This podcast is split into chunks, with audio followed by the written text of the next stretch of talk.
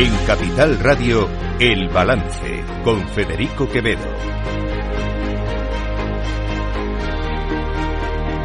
Quero comenzar esta intervención facendo miñas as palabras doutro diputado. I parlaré en català, primer perquè, perquè puc, gràcies a l'escola catalana.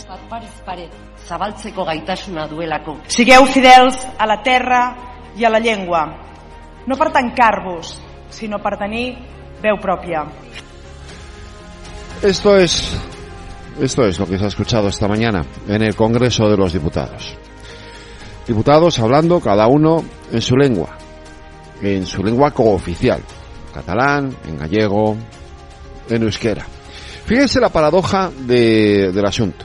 Eh, cada vez que Merche Aizpurúa, por ejemplo, pues eh, intervenía en, en euskera, eh, Gabriel Rufián, en su pinganillo, escuchaba la traducción en perfecto castellano. No en catalán, en perfecto castellano. Esto nos ha costado, da igual, si son 50.000, 60.000, 70.000 euros, no me importa.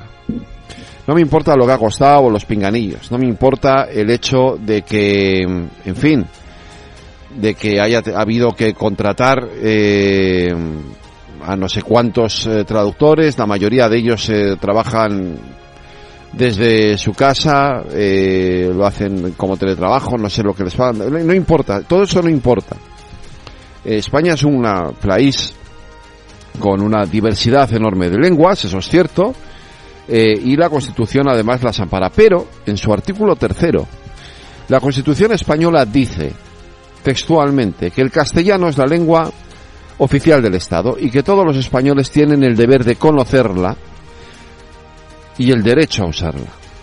Dice también que las demás lenguas serán oficiales en las respectivas comunidades autónomas de acuerdo con sus estatutos y termina diciendo que la riqueza de las distintas modalidades lingüísticas es un patrimonio cultural que será objeto de especial respeto y protección. Esto ya se hace en el Senado, porque en el Senado efectivamente se hablan las lenguas oficiales. ¿Qué significa este artículo tercero de la Constitución?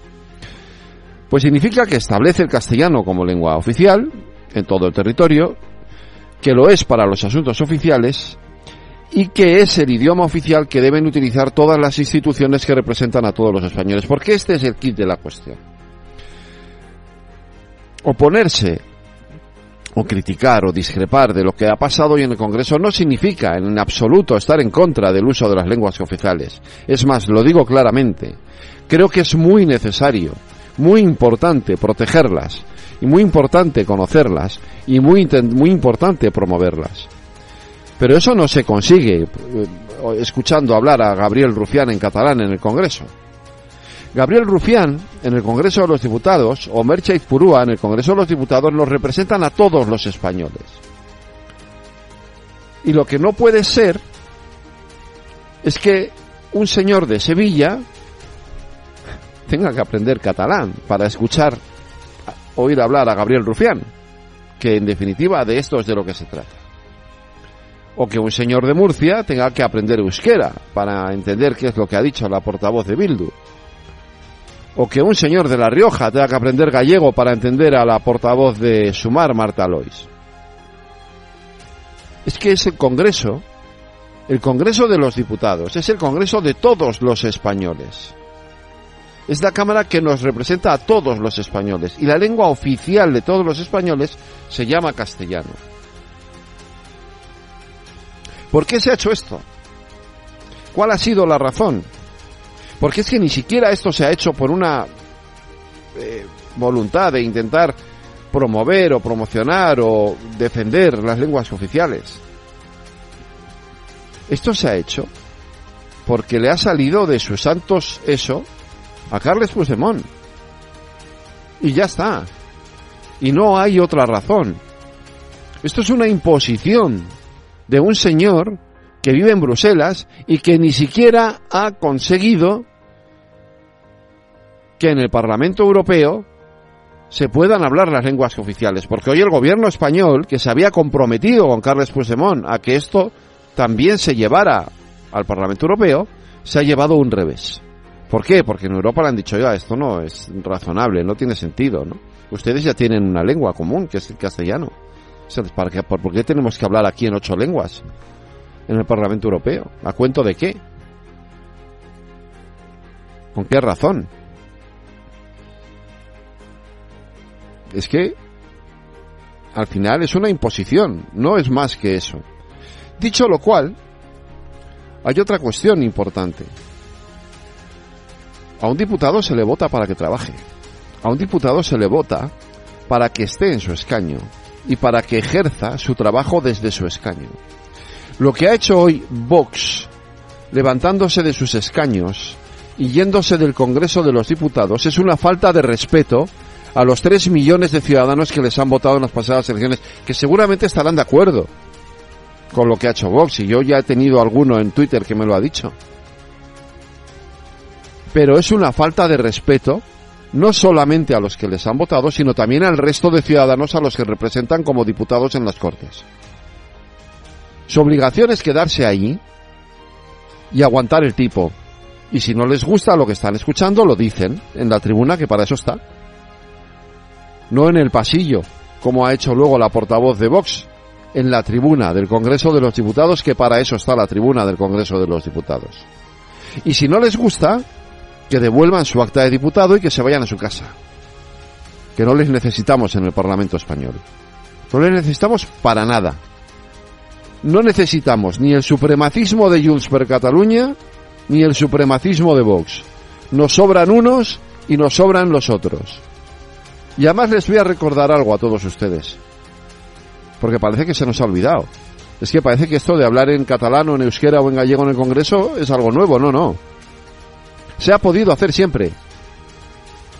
Hemos escuchado muchas veces a los diputados hablando en catalán, en euskera o en gallego en el Congreso, en intervenciones cortas que luego se autotraducían. Luego, no nos inventemos situaciones o realidades distintas o diferentes a las que ya había antes, porque esas realidades ya existían. Y todo esto es una broma, y es un paripé para que el señor Carles Puigdemont les dé los votos de la investidura a Pedro Sánchez.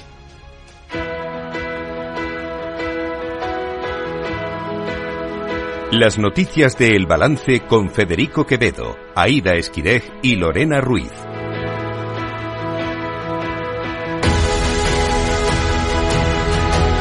Aida Esquirej, buenas noches. Buenas noches. Tenemos eh, noticias del Banco de España que alerta del debilitamiento de la economía, recorta el PIB para 2024 y avisa de un repunte de la inflación. Ha estado allí Selena Nizbala. Buenas tardes. Muy buenas tardes. Entre los eh, principales indicadores que habrían provocado esta desaceleración destacan la desaceleración económica global, shocks de oferta negativos que han empujado al alza los precios de la energía y también los efectos del endurecimiento de la política monetaria. Además, los PMI han descendido de manera continuada en los últimos meses, tanto en el caso de los servicios como en el de las manufacturas. En cualquier caso, las proyecciones de crecimiento son superiores a la tasa media proyectada para la zona euro.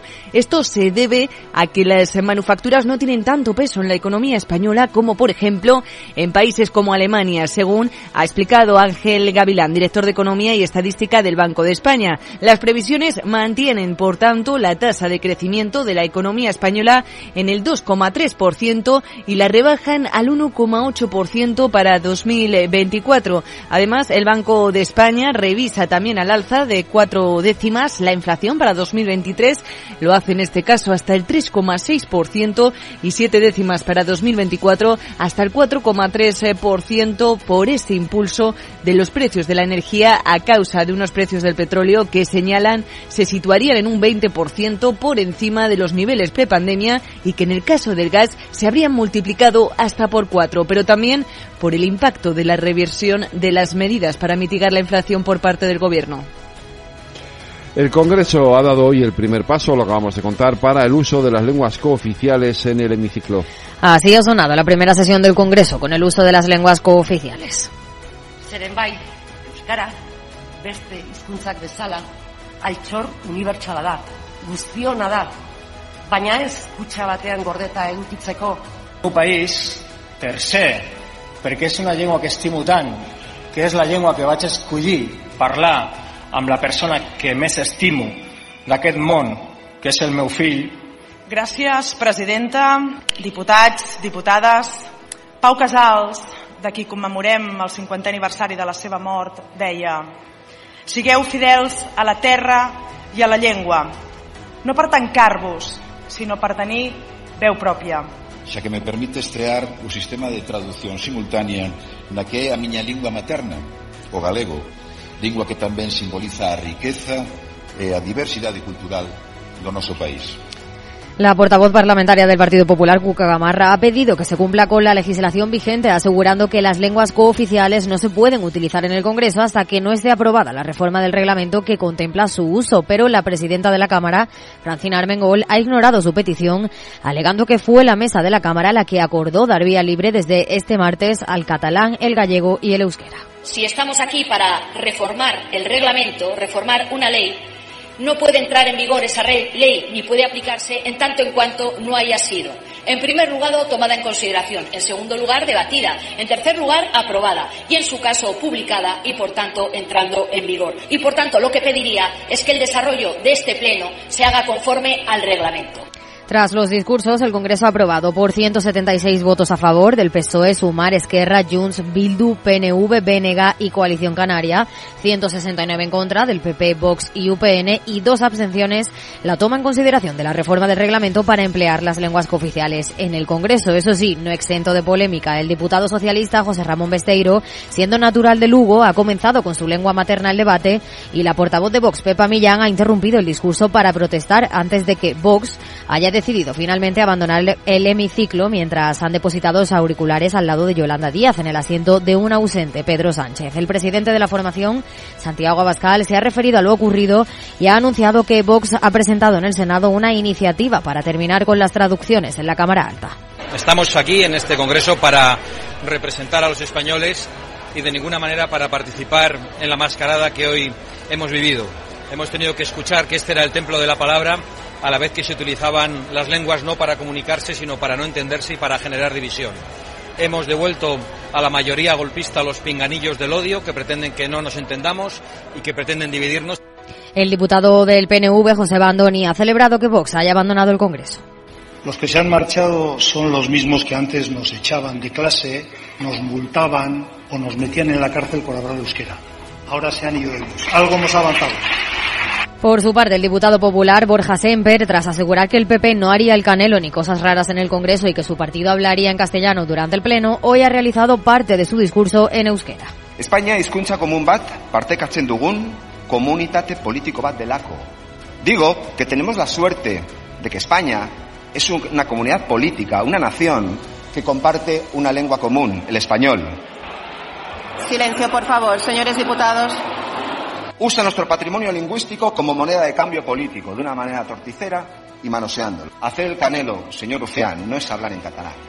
Hacer el canelo es comprar calladamente, mirar para otro lado ante sus componendas con estos señores, ante las componendas de los independentistas con Pedro Sánchez. Esto es hacer el canelo. Y también le adelanto que el Partido Popular nunca va a hacer el canelo. Rufián, que ha sido el primero en pronunciar su discurso íntegramente en catalán, le ha respondido que para hacer el canelo no hace falta hablar catalán. Más allá de las polémicas, seis traductores han trabajado en este pleno y facturarán por servicio entre 80 y 100 euros por hora. Y mientras tanto, la Unión Europea ha aplazado su decisión sobre la oficialidad del catalán, el euskera y el gallego. No hay unanimidad entre los países de la Unión Europea sobre la nueva oficialidad de estos idiomas, así que han puesto el asunto en manos de los servicios jurídicos comunitarios para que elaboren un informe antes de la posible modificación del reglamento lingüístico de la Unión. Finlandia y Suecia, por ejemplo, son reticentes. De hecho, el ministro de Asuntos Europeos finlandés, Anders Adelkreuz, ha explicado, hablando en catalán, que pese al compromiso con la diversidad lingüística es demasiado pronto para tomar una decisión. Yo soy un grande amigo de las lenguas de España, soy un gran amigo de la cultura catalana. Es, es más aviat per eh, prendere una decisión avui. Ante las dudas expresadas por los Estados miembros por tratarse de tres lenguas a la vez, España ha planteado priorizar el catalán como, primer, como primera lengua que pasaría a ser oficial y ha recordado su ofrecimiento de asumir el coste de su traducción e interpretación. Lo ha explicado el ministro de Exteriores en funciones, José Manuel Álvarez, que asegura que en ningún caso es una discriminación hacia el gallego y el euskera. Se han planteado periodos transitorios, gradualidad de esta medida y hemos propuesto iniciar su despliegue primero con el catalán y seguidamente con las otras dos lenguas. Una propuesta que no ha gustado a algunos partidos políticos como el BNG, que ha avisado que no aceptarán ninguna rebaja sobre el gallego en la Unión Europea, ni al PNV, que advierte de que la postura del gobierno no facilita la investidura de Sánchez. Es una mala noticia, si es que esto es así, se confirma que desde luego en Euskadi no se entiende porque el uso, eh, la promoción, la protección de una lengua eh, no se basa o no se debería basar en el número de hablantes. Eh, porque si fuera así, con el inglés y el chino probablemente ya sobrarían todos los demás. Nuestra incomprensión más absoluta y creo que desde Euskadi desde luego no se ve. Y esto no sé si va a dificultar o no una posible investidura de Sánchez, pero lo que sé es que desde luego no la facilita. La amnistía sigue ocupando también el debate político. Junqueras asegura que forma parte del acuerdo al que se llegó el pasado verano con el PSOE. A las puertas del Congreso, el presidente de Esquerra, Oriol Junqueras, ha reconocido que la oficialización del uso del catalán y del resto de lenguas cooficiales en el Parlamento forma parte del acuerdo alcanzado con el PSOE para la formación de la mesa del Congreso, pero también ha desvelado que el pacto incluye el perdón a los secesionistas lo antes posible. En este sentido, Junqueras ha negado estar arrepentido porque votar en ningún caso es un delito. De hecho, en aquel acuerdo ya se especificaba que había que poner fin a toda forma de represión por, con todas las medidas legales necesarias. Y estamos convencidos que entre las medidas legales que son necesarias para poner fin a la represión se incluye evidentemente la amnistía es evidente que una ley de amnistía debería incluir todos aquellos que han sido eh, perseguidos injustamente por haber hecho algo que en ningún caso no era ningún delito, puesto que no estaba recogido en el Código Penal. Por lo tanto, la amnistía debe servir para eh, devolver eh, la justicia a todos aquellos a los cuales se ha cometido una injusticia. Junqueras cree que la amnistía es una figura legal que tiene cabida en la Constitución. Además, ha hecho un llamamiento a Junts para que se una a la causa de Esquerra y lleven una negociación conjunta con el PSOE. Asegura que a través de esta vía ya han conseguido sacar a presos de la cárcel, reformar el Código Penal, suprimir el delito de sedición y reformar el de malversación y que con Junts todo sería mucho mejor. Desde el Gobierno, el ministro de Cultura en funciones, Miquel Iceta, ha instado a Junqueras a hacer público el acuerdo si es que existe, mientras que la ministra portavoz en funciones, Isabel Rodríguez, ha seguido insistiendo en que todo se hará en el marco de la Constitución. Existen posiciones antagónicas, estamos en las antípodas eh, y hay una garantía para todos los españoles en todo este tipo de eh, declaraciones y de contexto político que vive nuestro país. Y es que el presidente del Gobierno ha demostrado durante cinco años su capacidad para recuperar la convivencia, el diálogo, para proteger eh, el marco constitucional en España en todos los territorios. Y terminamos en Latinoamérica, como siempre. Pues nos vamos a Argentina porque la justicia federal ha reabierto dos causas y ha llamado a juicio oral a la vicepresidenta Cristina Fernández de Kirchner en plena campaña electoral. En concreto, el tribunal ha resuelto revocar el sobreseimiento de la expresidenta en dos casos. Uno por presunto lavado de activos y asociación ilícita a través de una inmobiliaria familiar y de la empresa administradora de sus hoteles en la Patagonia y otro en el que se le acusa de encubrir a los iraníes acusados de ser los autores ideológicos del atentado contra la Mutual Israelita en Buenos Aires en 1994.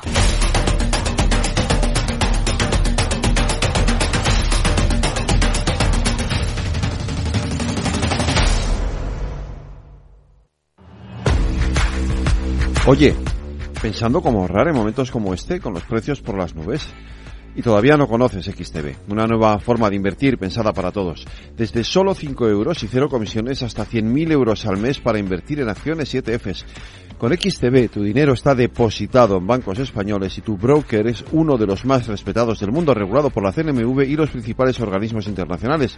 Y con oficina propia en Madrid desde el año 2008. Entra en xtb.com. Recuerda, xtb.com. A partir de 100.000 euros al mes, la comisión es del 0,2%, mínimo 10 euros. Invertir implica riesgos.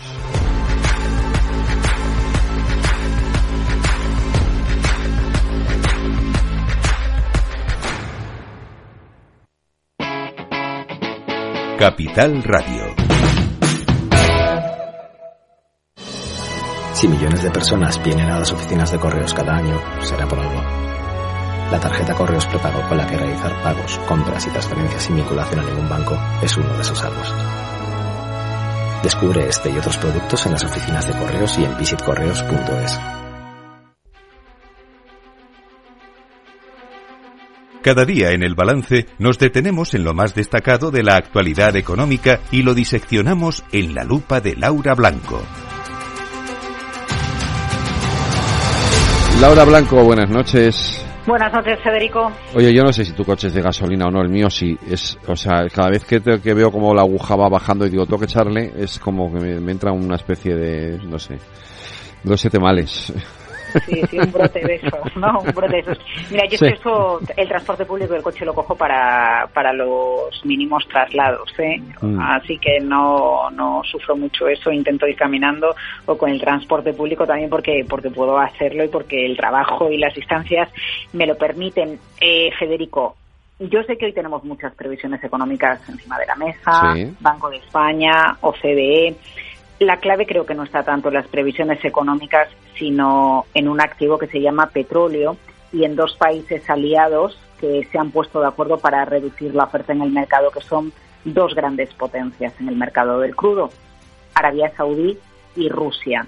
El precio del petróleo está a las puertas de los 100 dólares. Mira, esta mañana cuando llegamos a la redacción de Capital Radio recogí unas declaraciones de un experto de Banco of America que decía supply, supply and supply, oferta, oferta y oferta. En ocasiones el precio del petróleo se mueve por la demanda, por cómo Sí. va la economía, ¿no? Y si la economía flojea, pues se consume menos energía. En esta ocasión no es una cuestión de demanda, sobre todo es una cuestión de oferta, porque ahora sí eh, las promesas de bombear menos crudo de Arabia Saudí y de Rusia son una realidad.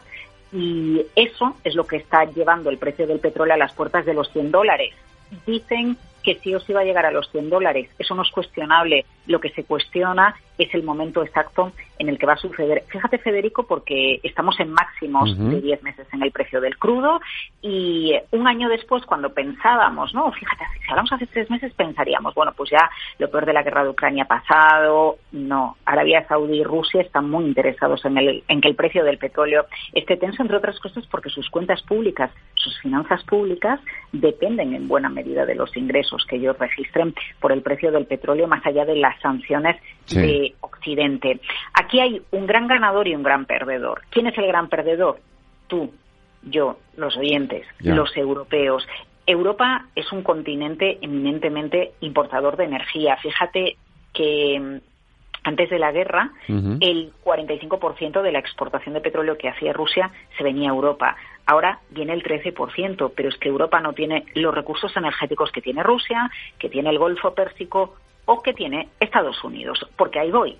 Rusia, eh, con la guerra en Ucrania, tensa el mercado, pero el que está sacando gran beneficio de la subida de los precios del petróleo es Estados Unidos Claro. y las empresas americanas. Ojo, no solo petróleo, sino también gas natural, porque hemos disparado las importaciones de gas americano. ¿eh?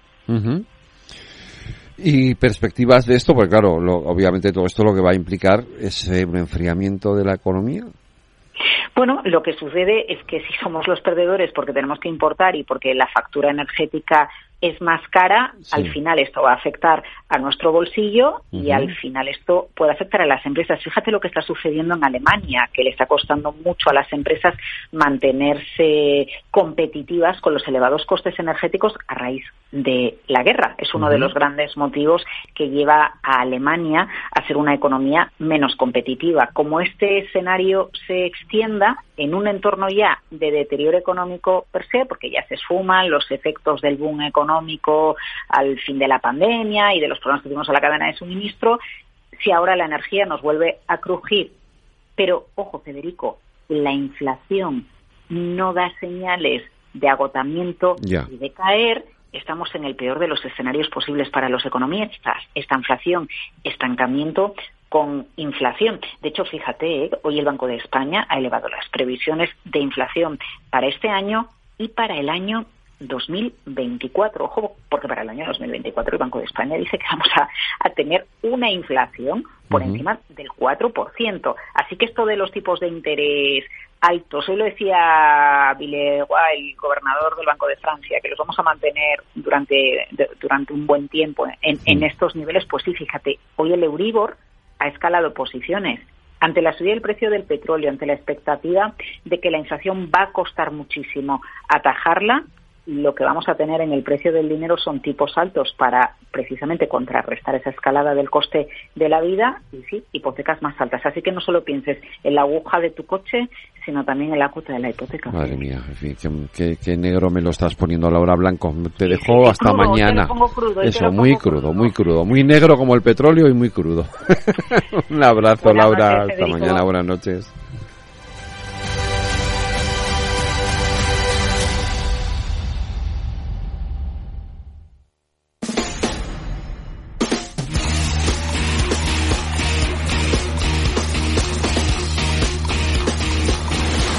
El balance de los deportes. Paco Lloret, buenas noches. Hola Federico, saludos, muy buenas, ¿qué tal? Muy bien, vamos con lo más inmediato, porque hoy por fin tenemos jornada de Champions. Se mide en el Atlético a domicilio, bueno, perdón, allí en casa del Lacio a domicilio y el Barça aquí en, en el, en el Camp Nou con el, es el Royal Antwerp. El, ah, con, el, Antwerp, efectivamente. Eh, esto es a las 9. Eh, ¿Qué podemos comentar de esta jornada? Bueno, pues que el Atlético llega en cuadro y que el Barça está exultante, cara y cruz. Eh, la jornada, si quieres, te digo, la completan los partidos. Hay alguno interesante. Eh, probablemente el partido más atractivo, sin duda alguna, es el Paris Saint-Germain, Borussia de Dortmund, que juegan en el Parque de los Príncipes. Hay eh, un Milan Newcastle, Young Boys Leipzig en horario vespertino y también a las 9 Shakhtar Donetsk Oporto Manchester City, Estrella Roja, y bueno, un clásico, un Feyenoord Celtic, que si no recuerdo mal fue la final de la Copa de Europa en el año 70 más o menos. los holandeses que fueron los primeros campeones de su país, eh, campeones de Europa antes de que el Ajax sumara tres títulos seguidos. bueno, pues este es el cartel, cartel importante y lo que más nos importa pues es en efecto ver si el Atlético de Madrid después de la derrota tan severa que sufrió en Mestalla es capaz de reaccionar, tiene muchas bajas el Cholo Simeone, eh, frente a un equipo en el que recuerdo que él jugó en el Alacho de Roma allá por el año 2000, mientras que el Barcelona en principio a priori eh, lo tiene lo tiene fácil contra este equipo contra este equipo belga y, ya mañana les toca al Real Madrid con el Unión de Berlín, a la Real Sociedad con el Inter de Milán y al Sevilla con el Lens. De, mm, vamos, para mañana, sin duda alguna, yo creo que es el partido estelar de toda la jornada, Bayern de Múnich, Manchester United. O sea que esta es ya la primera jornada de la Liga de Campeones con, bueno, con, pues con muchos atractivos, la verdad. Pues será desde luego una noche esta y la mañana dos noches muy interesantes de fútbol. Ayer lo fue también por esa victoria al Girona, ¿no?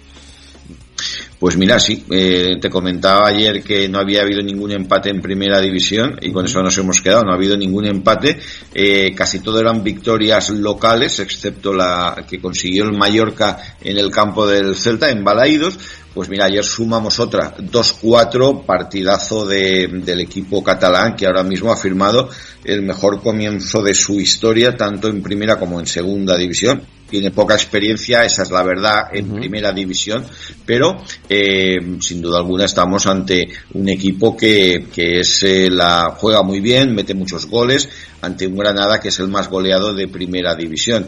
El equipo catalán ya se fue al descanso con un 0-3 y luego ya vino pues eh, bueno una segunda parte mucho más igualada porque eh, el conjunto local pudo recortar las diferencias. Pero bueno la clasificación se queda eh, se queda Granada en la parte en la parte baja mientras que el Girona es el tercero. Después de del Madrid y del y del Barça eh, vienen eh, viene el equipo de, de Montilivi que además juega muy bien al fútbol también te lo digo y probablemente algún aficionado mm, recuerdo la pasada temporada fue capaz de puntuar en el Bernabéu en el Camp Nou, o sea que, es un equipo que, tiene un nivel muy alto de, juego y que lleva 11 goles, lleva uno más que el Madrid y dos menos que el Barça, con eso te lo digo casi todo.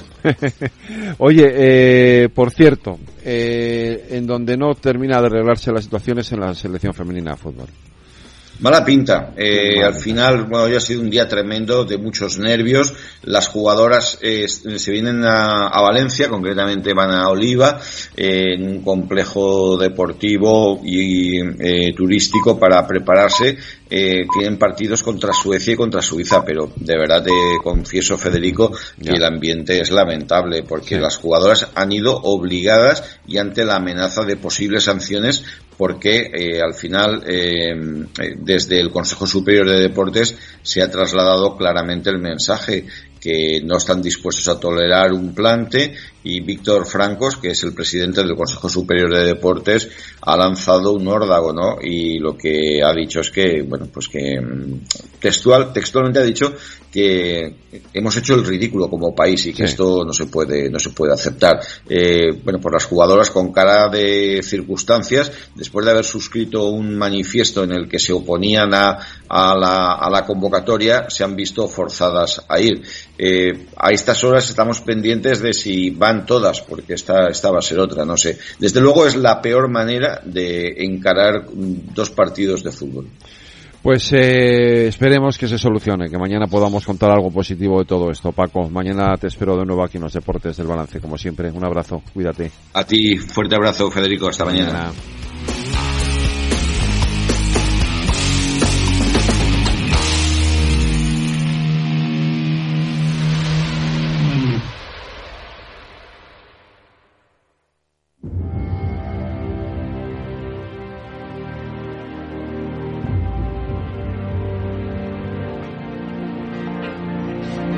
Los martes a las ocho y media en el balance nos vestimos de gala para recibir los debates Transforma España.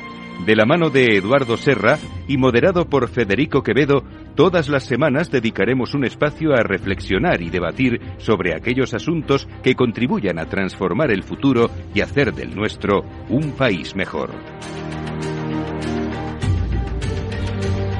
Pues un martes más en nuestros debates Transforma España. Hoy sin nuestro protagonista especial que es Eduardo Serra porque hoy nos toca eh, esta sección que llamamos Jóvenes que Transforman España, Reyes Escolano. Eh, y hemos traído a tres representantes de, de la juventud para hablar de qué. Pues vamos a hablar de talento, de talento, que busca el talento en España. Eh, ellos, eh, los tres, eh, pertenecen a una organización que se llama Nova, Nova Talent, que, bueno, hace muchas cosas en relación al talento que nos van a contar, un poco por encima, pero sobre todo han hecho un, una investigación más profunda sobre qué busca el talento en España y a raíz de eso ya iremos sacando más temas. Nos acompañan tres invitados. Javier Caldera, que es el, bueno, ha estudiado en la Universidad de Cantabria, ha trabajado previamente en Marriott y en MS, Management Solutions, y que eh, ahora mismo es el, el, el, responsable de ventas, de jefe de ventas o Head of Sales de, de Nova. ¿no? Eh, hola, buenas noches, bienvenido. Clara, Clara Bagués, Bagués, perdón, que te llamará mucha gente Bagués. Muchísimas pero, pero es Bagués, pues claramente tiene su diéresis bien puesta, que es asociada en Garrigues y también miembro, de Nova, como decía, ha estudiado Derecho en la Universidad de Navarra, ha hecho prácticas en varios despachos de abogados, ha estado primero en Cuatro Casas, trabajando en tema de mercantil, Derecho mercantil, y ahora está en penal, en Derecho penal en Garrigues. Bueno, en Cuatro Casas hice prácticas también en penal y estuve dos años luego ya trabajando en, en otro despacho en mercantil y ahora estoy en Garrigues otra vez eh, con el penal, que es lo que verdaderamente me apasiona y, a lo que me quiero dedicar. Sí. es claro.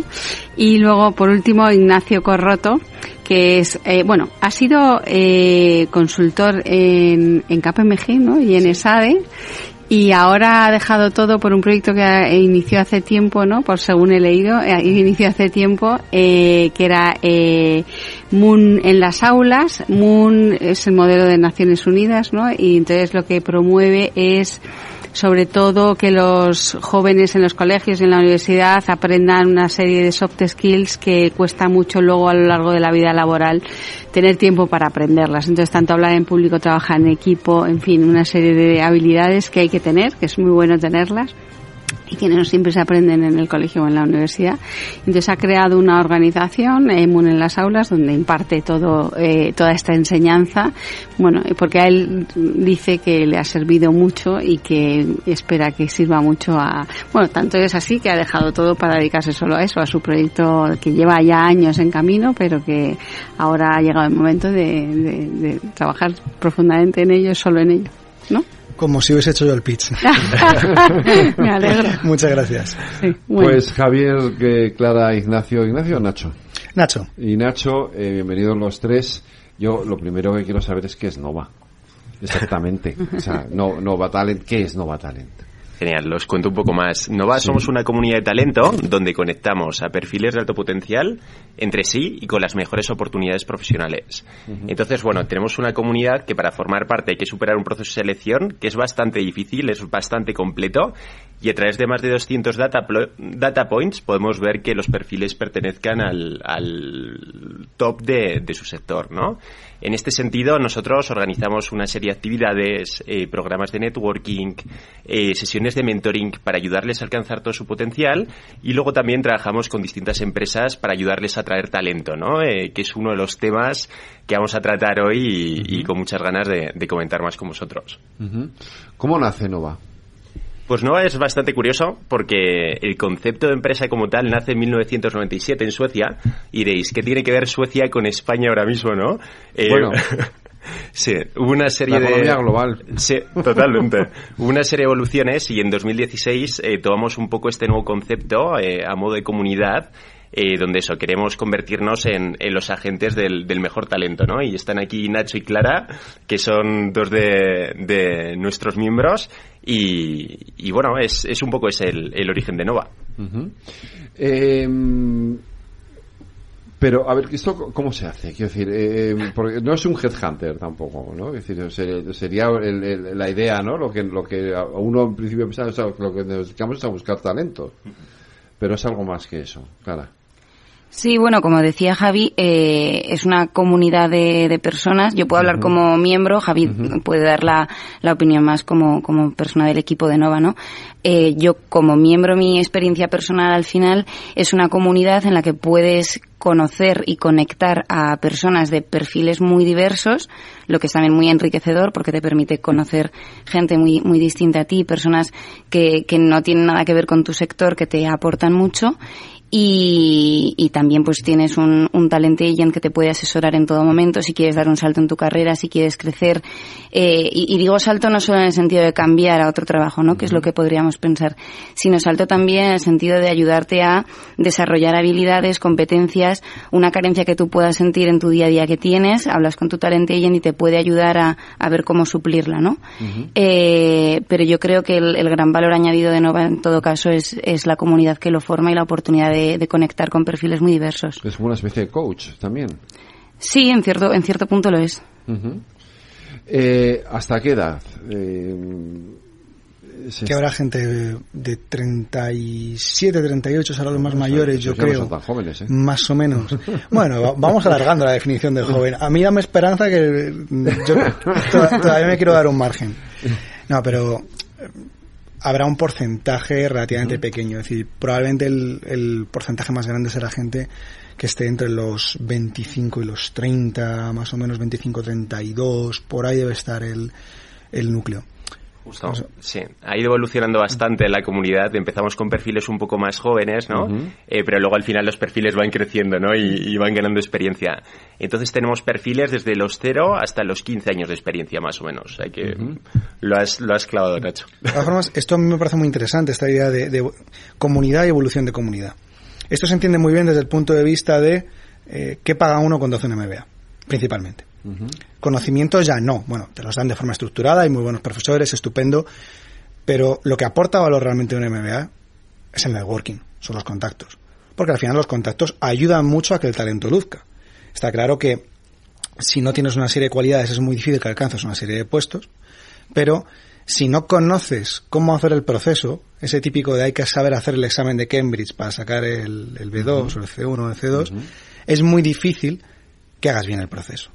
Entonces, ¿qué te aporta el networking? Sea vía un MBA o sea vía que tus padres ya están ubicados en esta serie de pues en la clase media alta o alta, hablando principalmente de conocimiento. Pues que te ayudan, te enseñan a no, no, el camino es por aquí, no, el camino es por aquí, no. Si tú quieres entrar en banca de inversión, no apliques en marzo para entrar en septiembre, ya no hay plazas. Tienes que aplicar en octubre, en octubre del año pasado, en septiembre. Y además empieza por un internship. Porque si no es que no vas a entrar en Goldman, no vas a entrar en, en Citi, en fin. Esta serie de conocimiento, lo que es muy interesante es que hay un montón de talento en España que no tiene, eh, no nace con esas redes. O bien no nace con ellas, o bien sus padres no pueden permitirse pagarle 60.000 euros de MBA en el IE.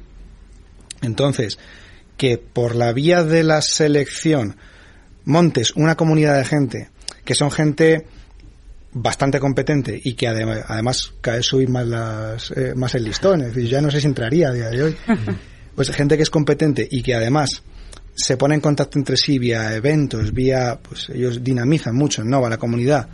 Y además esa gente no solo encuentra puntos en común, sino que se va desarrollando, tienes una red de contactos que vale mucho y además que se va, ah, va subiendo su valor cada año que pasa. Pero has dicho una palabra que me parece muy interesante, listón. ¿Dónde está el listón? El, listón es muy buena pregunta. El, proceso, como, como, os decíamos, tiene muchas fases distintas. Entonces, eh, nosotros tenemos distintas puntuaciones, ¿no? Y, y cribamos mucho para asegurarnos, ¿no? Eh, que las personas verdaderamente, ¿no? Estén por encima de, la media. Este porcentaje va cambiando con el tiempo, ¿no? Eh, pero bueno, intentamos tener al top 3% de, de cada sector. Entonces, el listón está un poco por, por ahí. de entrada, todos los miembros em, para acceder a Nova hay que hacer por medio de una invitación. Entonces todos los miembros cuando invitan a otro miembro a otro perfil a hacer el proceso ya están criando bastante, ¿no? Intentan, oye, que sea un perfil bueno, que vaya a hacer bien el proceso, ¿no? Y, de esos perfiles eh, que ya están bastante seleccionados, em, podemos seleccionar al 30%. Eh, entonces em, es un, un listón, digamos, que, podríamos tener ahí un poco. ¿Qué sectores, sobre todo? ¿O da igual? Aquí ha ido cambiando con, con, el tiempo, pero bueno, los sectores más fuertes son consultoría, finanzas, sector legal, eh, posiciones de tech, data, producto, eh, ventas también, marketing. Eh, tenemos bastante variedad de perfiles. ¿Y qué se busca más? ¿Un empleo o un emprendedor? Un emprendedor? Pues aquí el, el talento no, no, entiende de medidas, entonces al final buscamos que sea gente con, con mucho potencial eh, con mucho compromiso con la sociedad, con ganas de, tener un impacto. Entonces tenemos tanto emprendedores eh, como puede ser Nacho ahora, ¿no? Eh, como perfiles del mundo corporativo. Al final, piensa que estás juzgando gente que tiene en promedio 25 o 26 años. Entonces, tampoco te dice mucho lo que hayan hecho hasta la fecha en la carrera profesional. Es, es una fuente de información, es evidente, ¿no? Es decir, el que con 26 años ha entrado en McKinsey y lleva tres años destacando, está claro que es muy bueno. Pero si solo jugas por eso, te dejarías a mucha gente por el camino. Lo interesante cuando tienes perfiles tan jóvenes, juegas por potencial. Juegas por hacia dónde pueden llegar. Porque al final las carreras no son lineales. Ya hablaremos seguramente de esto durante, durante este programa, pero las carreras no son lineales, hay muchos cambios de industria, se han flexibilizado mucho, las fronteras son mucho más porosas entre industrias. Entonces, yo por lo que conozco las pruebas de Nova y además creo que está bien pensado, juzgas en función de una serie de criterios que tienen bien definidos el potencial. ¿Y cómo se mide la potencialidad? Esa es la parte que no termino de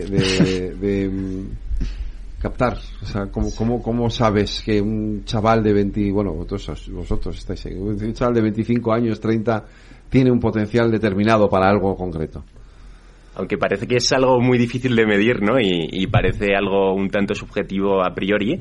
Eh, nosotros tenemos más de 200 eh, puntos de datos, ¿no? Entonces miramos, oye, por un lado el currículum, eh, su expediente académico, vemos también sus habilidades de comunicación, de liderazgo, eh, también vemos las habilidades de razonamiento, tanto lógico como verbal.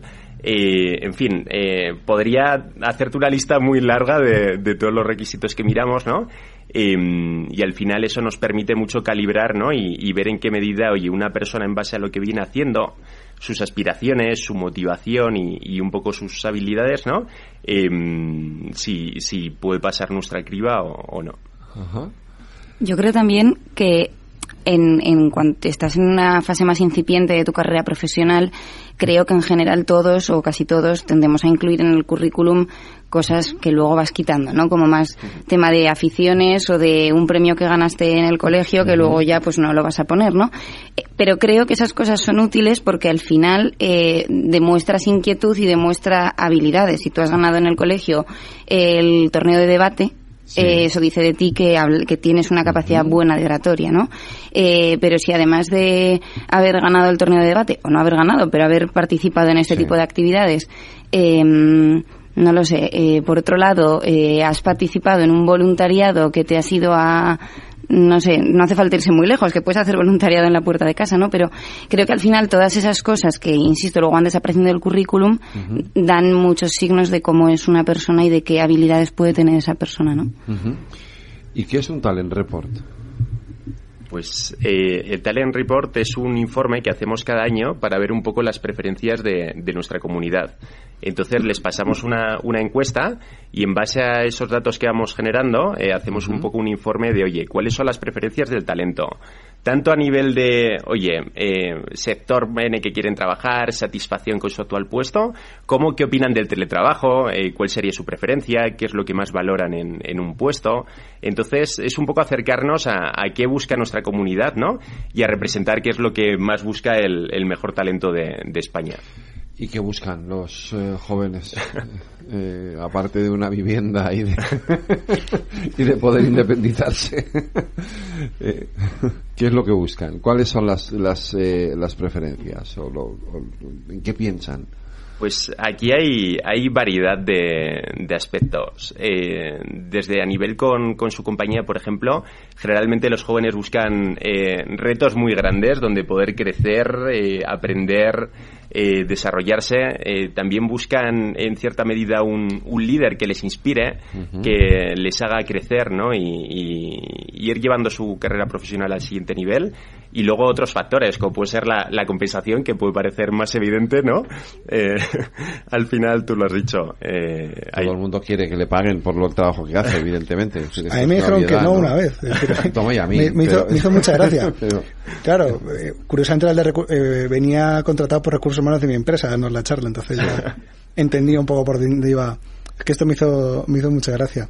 No, no diré la de, de cuál empresa, también he hecho prácticas en otras, no diré cuál ha sido, pero, pero recuerdo esa de, no, no, eh, la compensación no influye en la motivación de los trabajadores. Oye, perdone, pues, pues en la mía sí. Ya. Pero jo, tienes una mentalidad poco millennial. Digo, ¿qué pasa? No, no, no, no puedo pedir ganar dinero.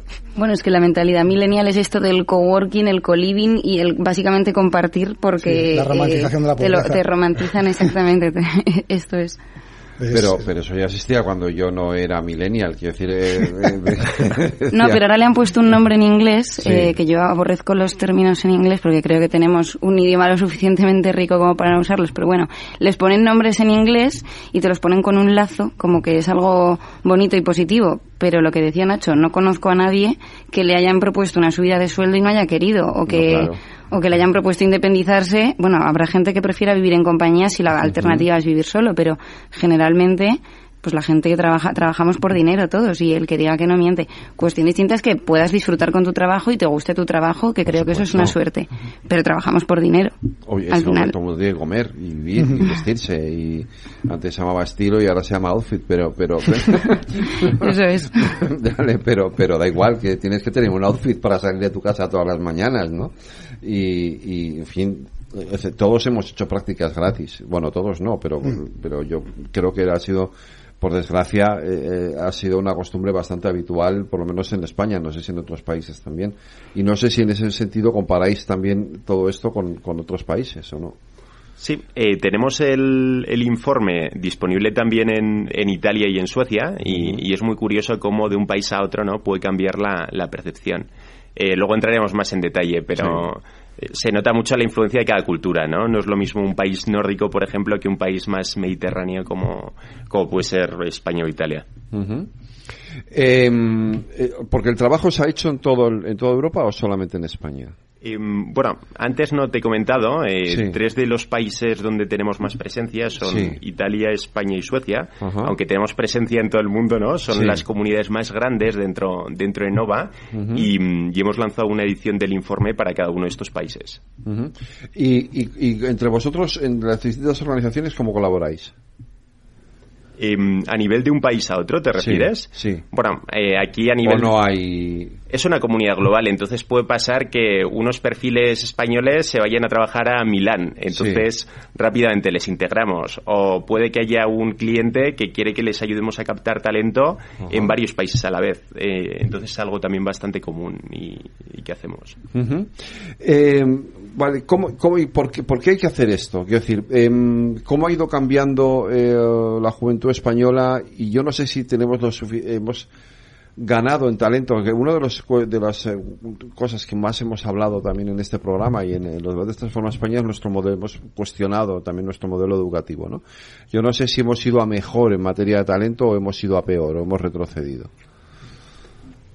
Esta es muy buena pregunta y se la voy a hacer a, Nacho, que está bastante cerca del, del, mundo de la educación y yo creo que puede comentar bastante, ¿no? Yo creo que mm, conforme ha ido pasando el tiempo cada vez estamos más preparados, ¿no? Eh, pero bueno, eh, es curioso porque muchas veces todo depende de las competencias, ¿no? Y, Nacho colabora con muchos colegios, eh, nos podrá comentar un poco en base a, cómo lo ha visto. Yo no creo que hayamos ganado o perdido en talento, es decir, a mí me, me parece una constante. Esto es como la altura en una población. ¿Se ha movido la altura en España en los últimos 10 años? Pues tampoco mucho. Una vez que ya tienes unas condiciones alimenticias apropiadas, pues llegas a una asíntota y punto. Y eso, y eso es lo que hay. ¿La gente es más lista que hace, ahora que hace 10 años, que hace 20, que hace 30, que hace 40? No. los informes sobre coeficiente intelectual que yo he visto dicen que más o menos se mantiene constante. Es decir, el talento han tenido por potencial para desarrollar una serie de capacidades para impactar en un entorno, por dar una definición un poco vaga y abuela pluma, a mí me parece que es constante. Otra cosa ya es qué formación le demos, cómo le facilitemos el desarrollar una serie de capacidades y adquirir una serie de conocimientos, cómo le facilitemos expresar eso en un entorno de trabajo y por tanto generar impacto. Eso ya es otra cosa. ¿Las condiciones estructurales para que el talento se desarrolle en España son mejores ahora que hace 20, 30 años? Yo creo que no. Yo creo que de hecho son algo peores. Evidentemente, los extremos no se ven muy afectados. El que es un cesto es un cesto y los aquí y en los 80 y en 1750 y en el Paleolítico. El que es muy bueno es muy bueno aquí y misma serie de ejemplos. Yo creo que lo que lo que hace un buen sistema es coger mm, la media más o menos dos desviaciones típicas y moverla todo lo posible hacia la parte positiva de la distribución.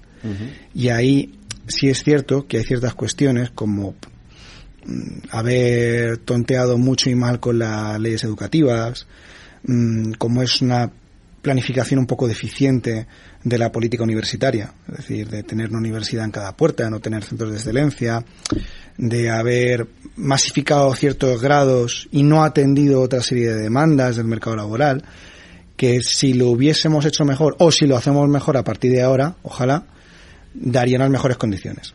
Lo que no se puede tener, dentro que la, la, tasa de paro juvenil es un poco engañosa, porque es para gente de menos de 25 años y, hay gente que todavía está estudiando y demás, eh, lo que no se puede tener es la mayor tasa de paro juvenil de Europa y hay formas de solucionar eso, es decir, no somos tontos. En la población española no se ha vuelto idiota de repente, simplemente pues hay un mal encaje o un encaje muy mejorable entre lo que produce el sistema educativo y lo que demanda el mercado laboral. Y eso es un problema bastante complejo que hay que tocar desde el punto de vista educativo, desde el punto de vista de reforma laboral, desde el punto de vista de incluso de fiscalidad, mm, pero es solucionable. Es decir, no es un problema de que ahora de repente la gente no nos nazca lista. Por potencial, por potencial yo creo que es constante y que además hay mucho margen para sacarle más partido, mucho. Em, hoy creo que creo que hoy ha presentado era CEPIM los que han presentado un informe muy interesante sobre el, número tan importante de vacantes que, hay en España de puestos de trabajo. ¿no? Tenemos un país, como tú decías, con una tasa de paro y sobre todo con una tasa de paro juvenil muy alta y sin embargo hay muchas empresas que no encuentran eh, personas para personal para trabajar o para sus puestos de trabajo. ¿no?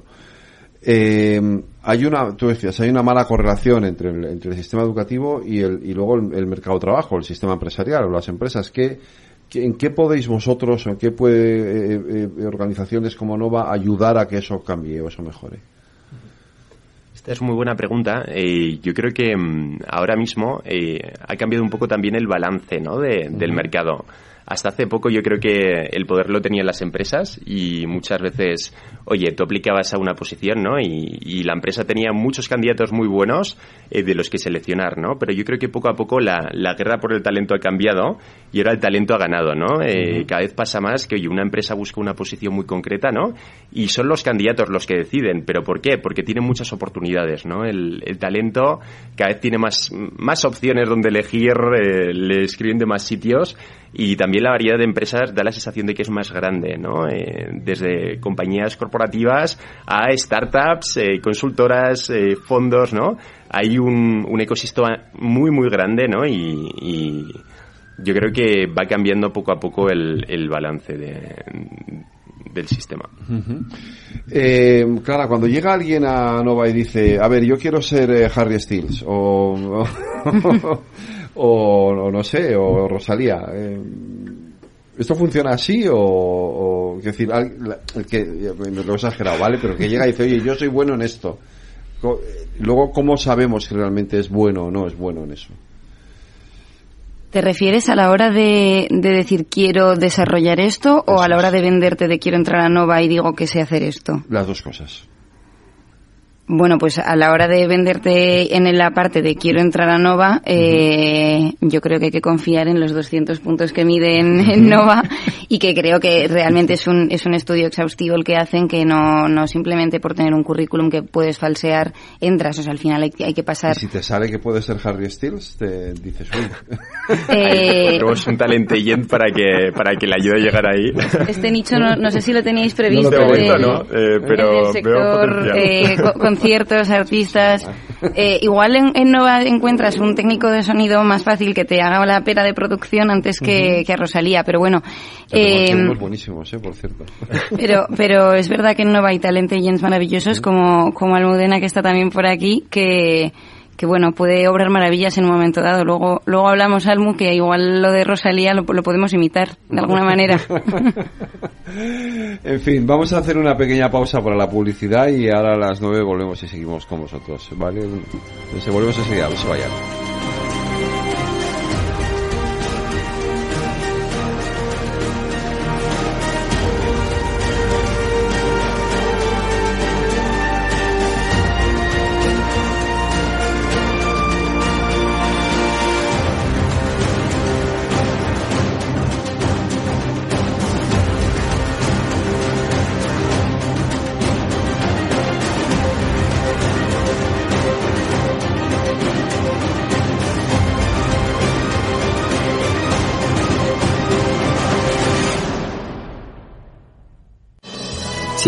Personas vienen a las oficinas de correos cada año, será por algo. Contratar una línea móvil y una conexión a Internet con Correos Telecom es uno de esos algo. Descubre este y otros productos en las oficinas de correos y en visitcorreos.es. ¿Quieres cobrar por operar con tu dinero? Con DarwinX es posible y funciona así. Operas un universo de más de 1.500 instrumentos financieros en condiciones competitivas, con nuestro broker o a través de Interactive Brokers. Y aquí viene lo bueno. Mientras operas, construyes tu track record para nuestra gestora que te paga por tu éxito. Llevamos más de 10 años impulsando el talento. Hemos atraído más de 95 millones de dólares de capital inversor y pagamos a nuestros mejores traders cientos de miles de euros al año en comisiones de éxito. Darwinex, donde no pagas de más y cuanto mejor operas, más cobras. ¿A qué esperas? Tu capital está en riesgo. El rendimiento pasado no es una indicación de resultados futuros. Datos actualizados en agosto de 2023. Capital Radio. La genuina radio económica. Siente la economía.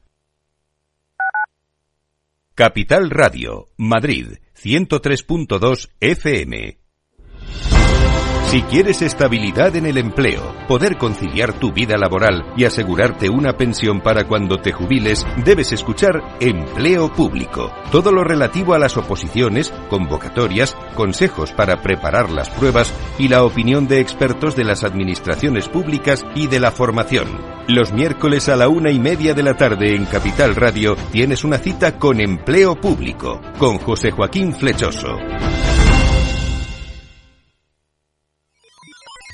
Los robots escuchamos Capital Radio. Es la radio más innovadora. Oímos a Saragot, con Luis Vicente Muñoz. Ahí le has dado. Esto es Capital Radio. Di que nos escuchas. Capital Radio. La genuina radio económica.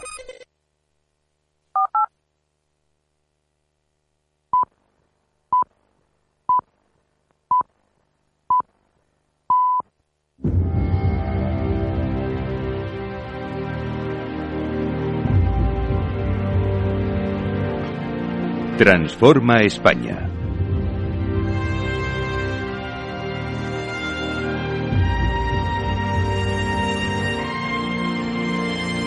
Las 9 de la noche, las 8 en las Islas Canarias, en la sintonía de Capital Radio. Continuamos aquí con nuestros jóvenes que transforman España hablando de estos Talent Report. Eh, perdón, Talent Report. Informe laboral. Vale, informe laboral. Vale, bien. Informe Ah, de talento. Gracias, claro, de verdad, porque mi inglés es penoso. Fíjate que yo trabajo para una compañía que, es americana, eh, les llevo la comunicación y no sabes lo mal que lo paso, cada vez tengo que hacer una, un- una call con ellos porque no entiendo nada lo que me. Lo que no sé es porque me siguen, bueno, no, me voy a callar, no vaya a ser que me, escuchen. Pero, pero esto del inglés, por ejemplo, o los idiomas, eh, forma parte también de, de, mm, de algo que antes no era tan importante, lo digo, por eso digo, lo, traigo un poco a colación, ¿no? Es decir, en mi, en mi época eh, no era tan importante saber o aprender idiomas aprender, y ahora, sin embargo, no vas a ningún sitio si no, te- si no hablas dos, tres, cuatro eh, idiomas como mínimo, ¿no? Yo creo que el inglés en nuestra generación eh, es algo que se da por sentado. O sea, ya es que no, ya no es un plus. Yo creo que hace unos años saber inglés era un plus y ahora es algo que si no lo tienes te resta, pero si lo tienes no te suma, porque todo el mundo lo tiene. Eh, entonces creo que es importante y evidentemente cuantos más idiomas mejor. Eh, tampoco hay que volverse loco con la titulitis. Hay trabajos que no necesitas a lo mejor tantos idiomas. Eh, pero bueno, sí que es verdad que creo que el inglés ha pasado de ser un plus a ser algo normal y habitual. O sea, que, lo que, que entonces lo que vale ya no es que hables inglés, sino que además hables chino, Por ejemplo, ¿no? Si tiene relación con lo que con lo que estás aplicando, desde luego sí. Obvio, claro. decir, el que quiera dedicarse a comercio internacional y sepa inglés y chino, Ujú. le va a ir estupendamente. Muy bien. Esto, esto creo que es importante remarcarlo porque muchas veces, yo creo que a partir de la crisis de, de 2007-2008 empezaron estas narrativas de la tituritis. No, es que tengo un hijo que está en paro, pero tiene dos carreras, tres máster, tal. ¿De qué y dónde? Porque no se trata solo de tus cualificaciones, sino de cómo las consigues, dónde las consigues y además ese mal encaje entre lo que produce el sistema educativo y lo que demanda el mercado laboral. ¿Qué tal encaja lo que has hecho, en lo que estás invirtiendo tiempo y esfuerzo, con hacia dónde quieres ir? Y eso es súper importante saberlo. Porque si no, a lo mejor es que estás eh, eh, dando pasos y haciendo esfuerzo por la dirección equivocada. Y no te está llevando a ningún sitio. También yo creo que por eso es muy importante, ¿no? Porque, vuelvo a lo mismo, el que tiene unos padres que se lo saben ya, porque han recorrido ese camino, pues te lo dicen. Y esto no tiene absolutamente nada de malo, ni es una crítica para nada. Pero el que no lo tiene, lo tiene que comprar con esfuerzo o tiene que encontrar algún tipo de mentor. En Nova, por ejemplo, está muy bien el que tienes gente que a lo mejor ha recorrido ese mismo camino y va 3-4 años por delante. Pues mm, a mí me ha preguntado gente, oye, las entrevistas de consultoría de estrategia, ¿cómo lo preparo? Pues mira, toma este libro, este, este, eh, prepárate los casos así, asa. Y así se puede hacer en Nova con un montón de profesiones, con procesos de selección exigentes. Y eso yo creo que es muy interesante porque ayuda mucho a orientar el tiro, a saber hacer el examen. Y eso al final marca la diferencia de cara a que tú puedas conseguir el objetivo. Simplemente acumular títulos por acumular títulos o acumular idiomas sin más no aporta. Lo que aporta es que eso te acerque a lo que tú quieres conseguir en, en tu carrera laboral. Eh, hablabas de universidades, másters, eh, da, un poco la sensación o, o, tenemos la creencia de que para llegar alto, para llegar más lejos, eh, efectivamente tienes que acumular, ¿no? Eh, el haber hecho una, carrera en una buena universidad, el haber hecho algún máster, el haber... Ahora, por ejemplo, sin embargo, se está poniendo muy de moda o muy o está muy mucho más valorado la formación profesional y hay gente que haciendo formación profesional sin embargo está demostrando mucho talento y llegando muy lejos ¿no? Bueno, es que creo que es lo que tenía que haber pasado hace tiempo, porque uh -huh. yo creo que hubo un boom de que todo el mundo quería tener una carrera universitaria por tenerla o porque a lo mejor sus padres no habían ido a la universidad y el que fueras el primero de la familia que tenías un título universitario era un motivo de orgullo simplemente. Uh -huh.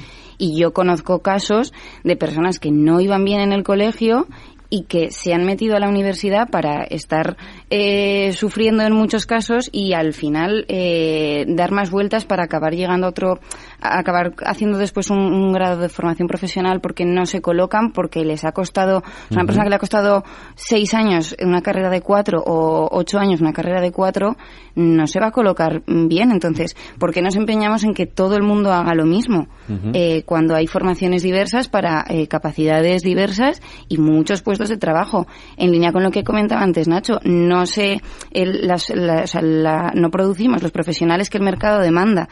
Y yo creo que en buena medida ha, sido, ha habido muchos años que había muchos puestos a los que se accede por formación profesional que, que no, no había profesionales. O sea, intenta encontrar un electricista en Madrid que te van a dar cita para a lo mejor dentro de dos uh -huh. semanas porque no hay. Entonces, uh -huh y, y, y, no cobra, y no cobran poco, que parece que si estudias una carrera universitaria eh, vas a cobrar más. Pues en muchos casos no, porque si tú te metes en un sector en el que, en el que faltan profesionales, eh, probablemente cobres mejor que si estudias una carrera a duras penas y luego estás eh, cobrando el salario mínimo interprofesional, ¿no? Uh -huh. Entonces yo creo que es, que es positivo que se fomente la formación profesional. Bueno, de hecho ahora hay eh, eh, grados de formación profesional en, en inteligencia artificial, ciberseguridad, todo este tipo de cosas que vamos, o sea, lo sacas y, y, sales colocadísimo en cualquier empresa, ¿no?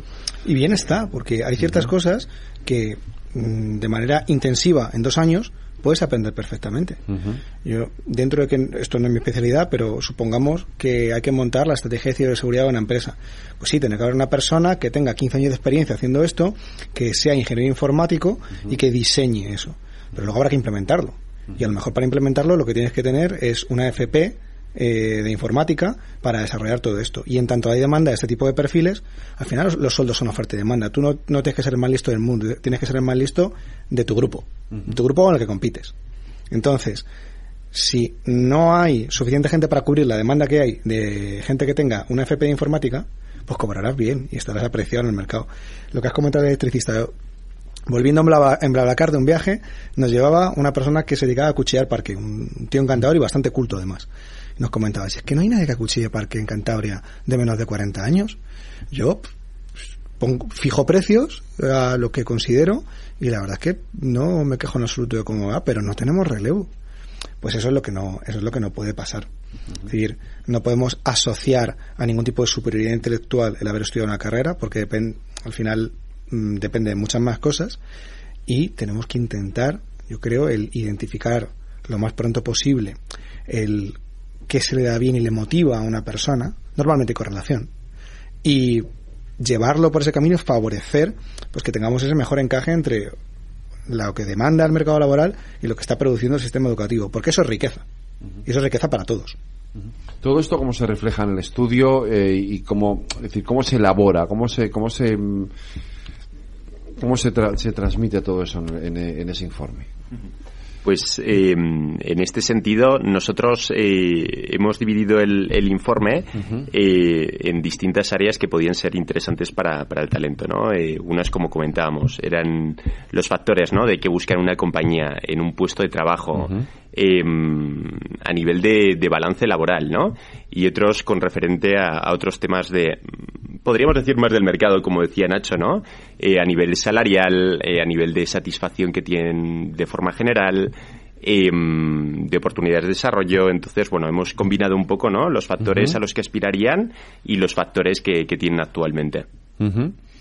¿Y qué tipo de... Mm, o sea, quiénes son los que participan? ¿A quién se lo hacéis y cuánta gente?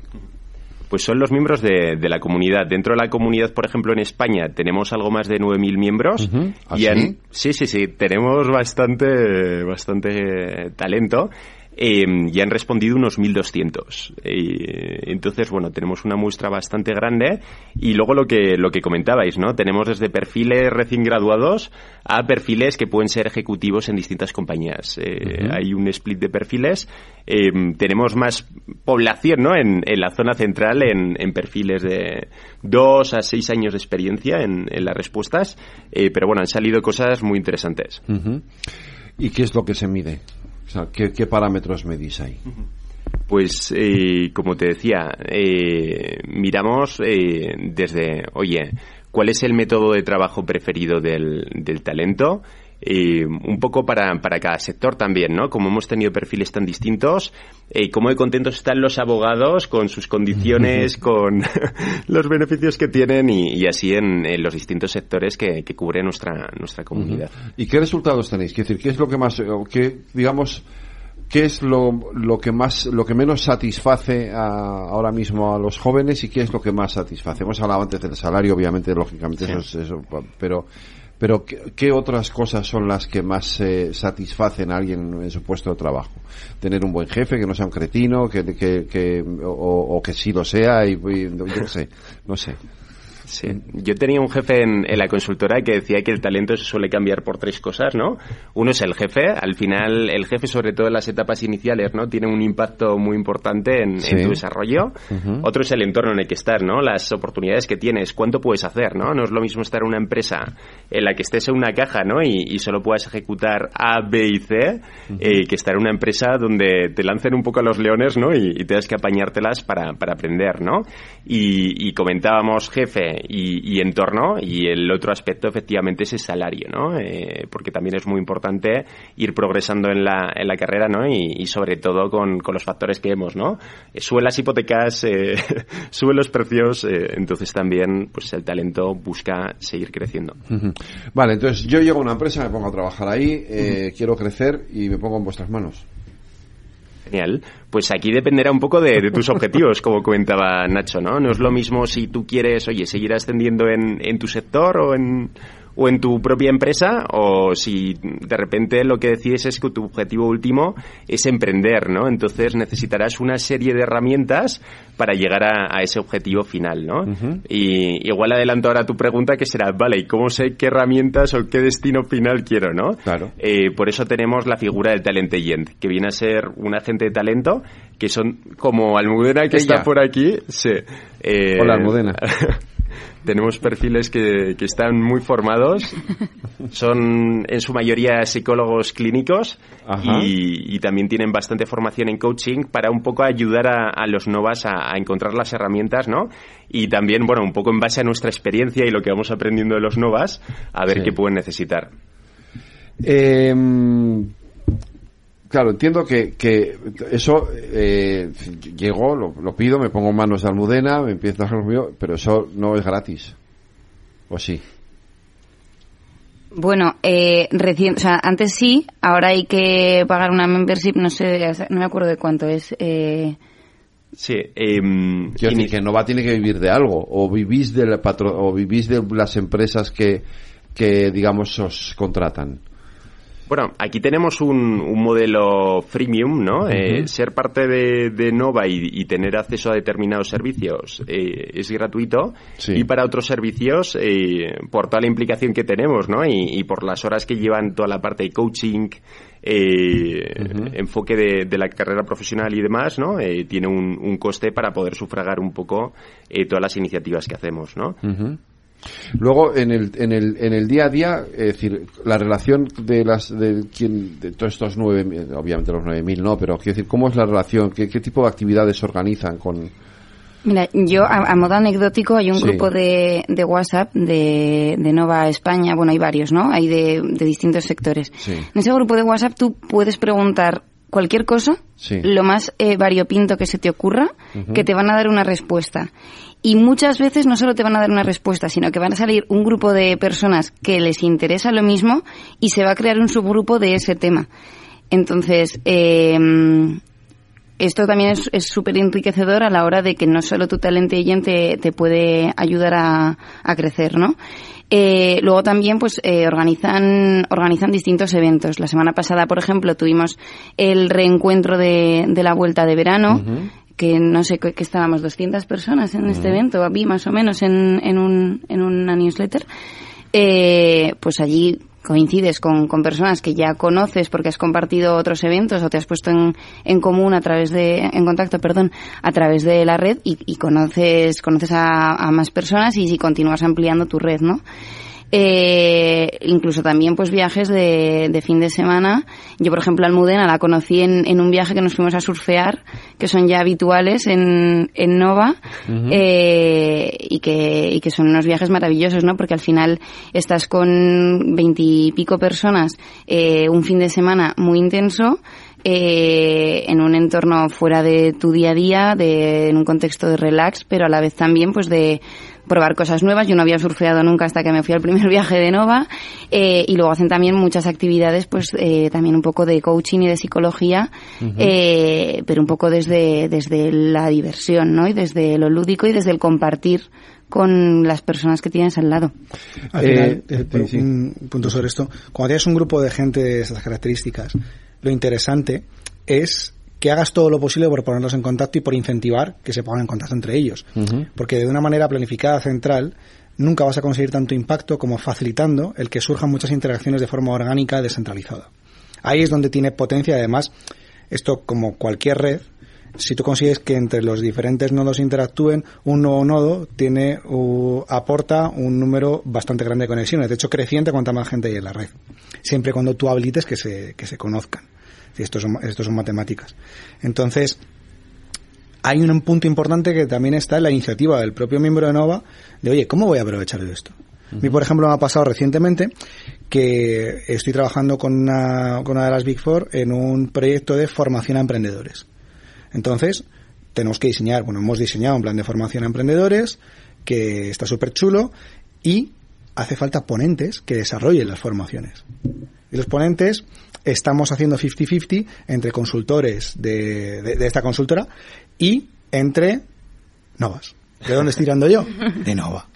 Porque, leche, si he codiseñado ese plan de formación, uh -huh. sé lo que hay, por tanto, sé que necesito y tengo una red de gente así, pues ya sé de dónde puedo tirar. Y si no se me ocurre un perfil, cojo a Cristina Mateo, a mi talent agent, oye Cristina, necesito esto. ¿Quién se te ocurre? Y ya está y me pasa cinco perfiles de LinkedIn, hablo con ellos y alguno, alguno puede le interesa y, y encaja bien, seguro, pero seguro.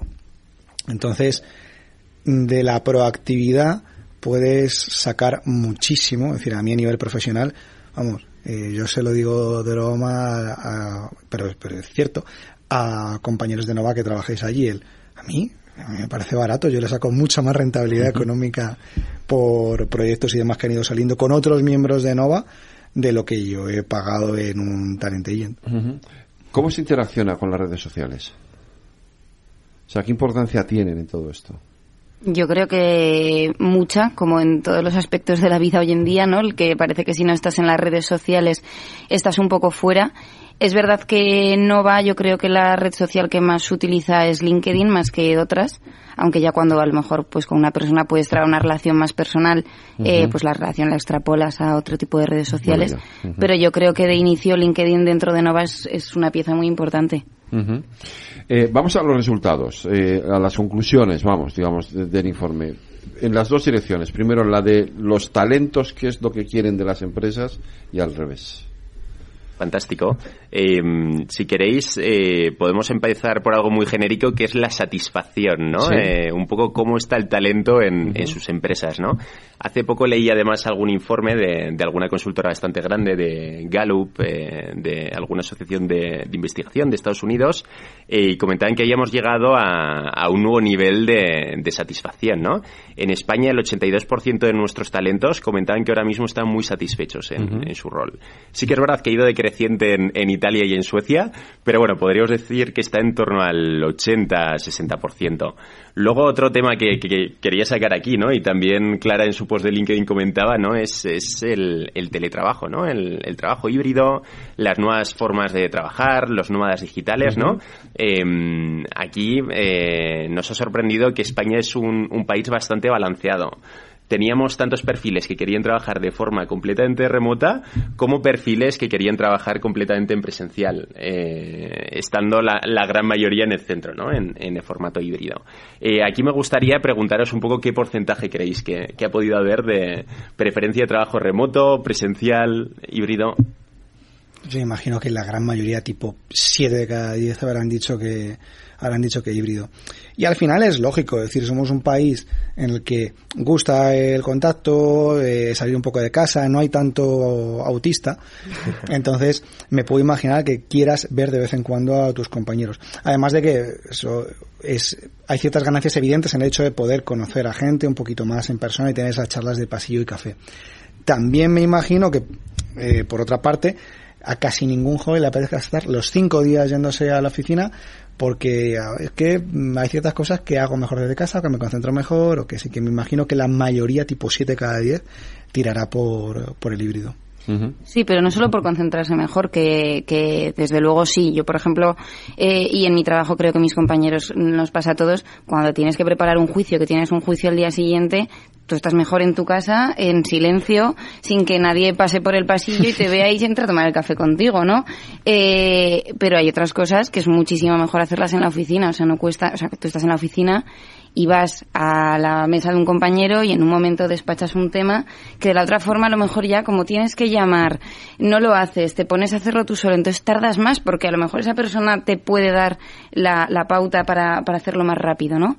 Eh, pero luego creo que también tiene una parte de conciliación el, el teletrabajo, no solo de, de, concentración, que desde luego sí, pero creo que al final, cuando tú cierras el ordenador y estás ya en casa y te puedes hacer la comida, eh, sí. poner la lavadora o irte a jugar un partido de pádel sin tener que volver a casa, creo que eso también es algo muy positivo. O sea, creo que es positivo para el trabajo y a nivel de conciliación con la vida personal, que creo que es otro de los puntos muy valorados, ¿no, Javi, en el informe?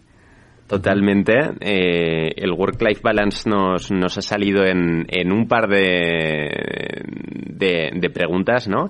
Eh, os comentábamos que mirábamos tanto en el entorno de trabajo, ¿no? Como, como en las compañías y cada vez el, el, talento es más inquieto, ¿no? Entonces, como, como decía Clara, quiere poder jugar a pádel, eh, dar clases de, de, chino, conectar con sus amigos también, ¿no? Para, oye, intercambiar eh, impresiones o, o, o, cómo les ha ido la semana. Entonces es un aspecto que, que valora mucho. Y otro aspecto, lógicamente, es el, el crecimiento, ¿no? El, el, que sea un entorno retador, donde puedan crecer, eh, que su jefe se lo facilite, ¿no?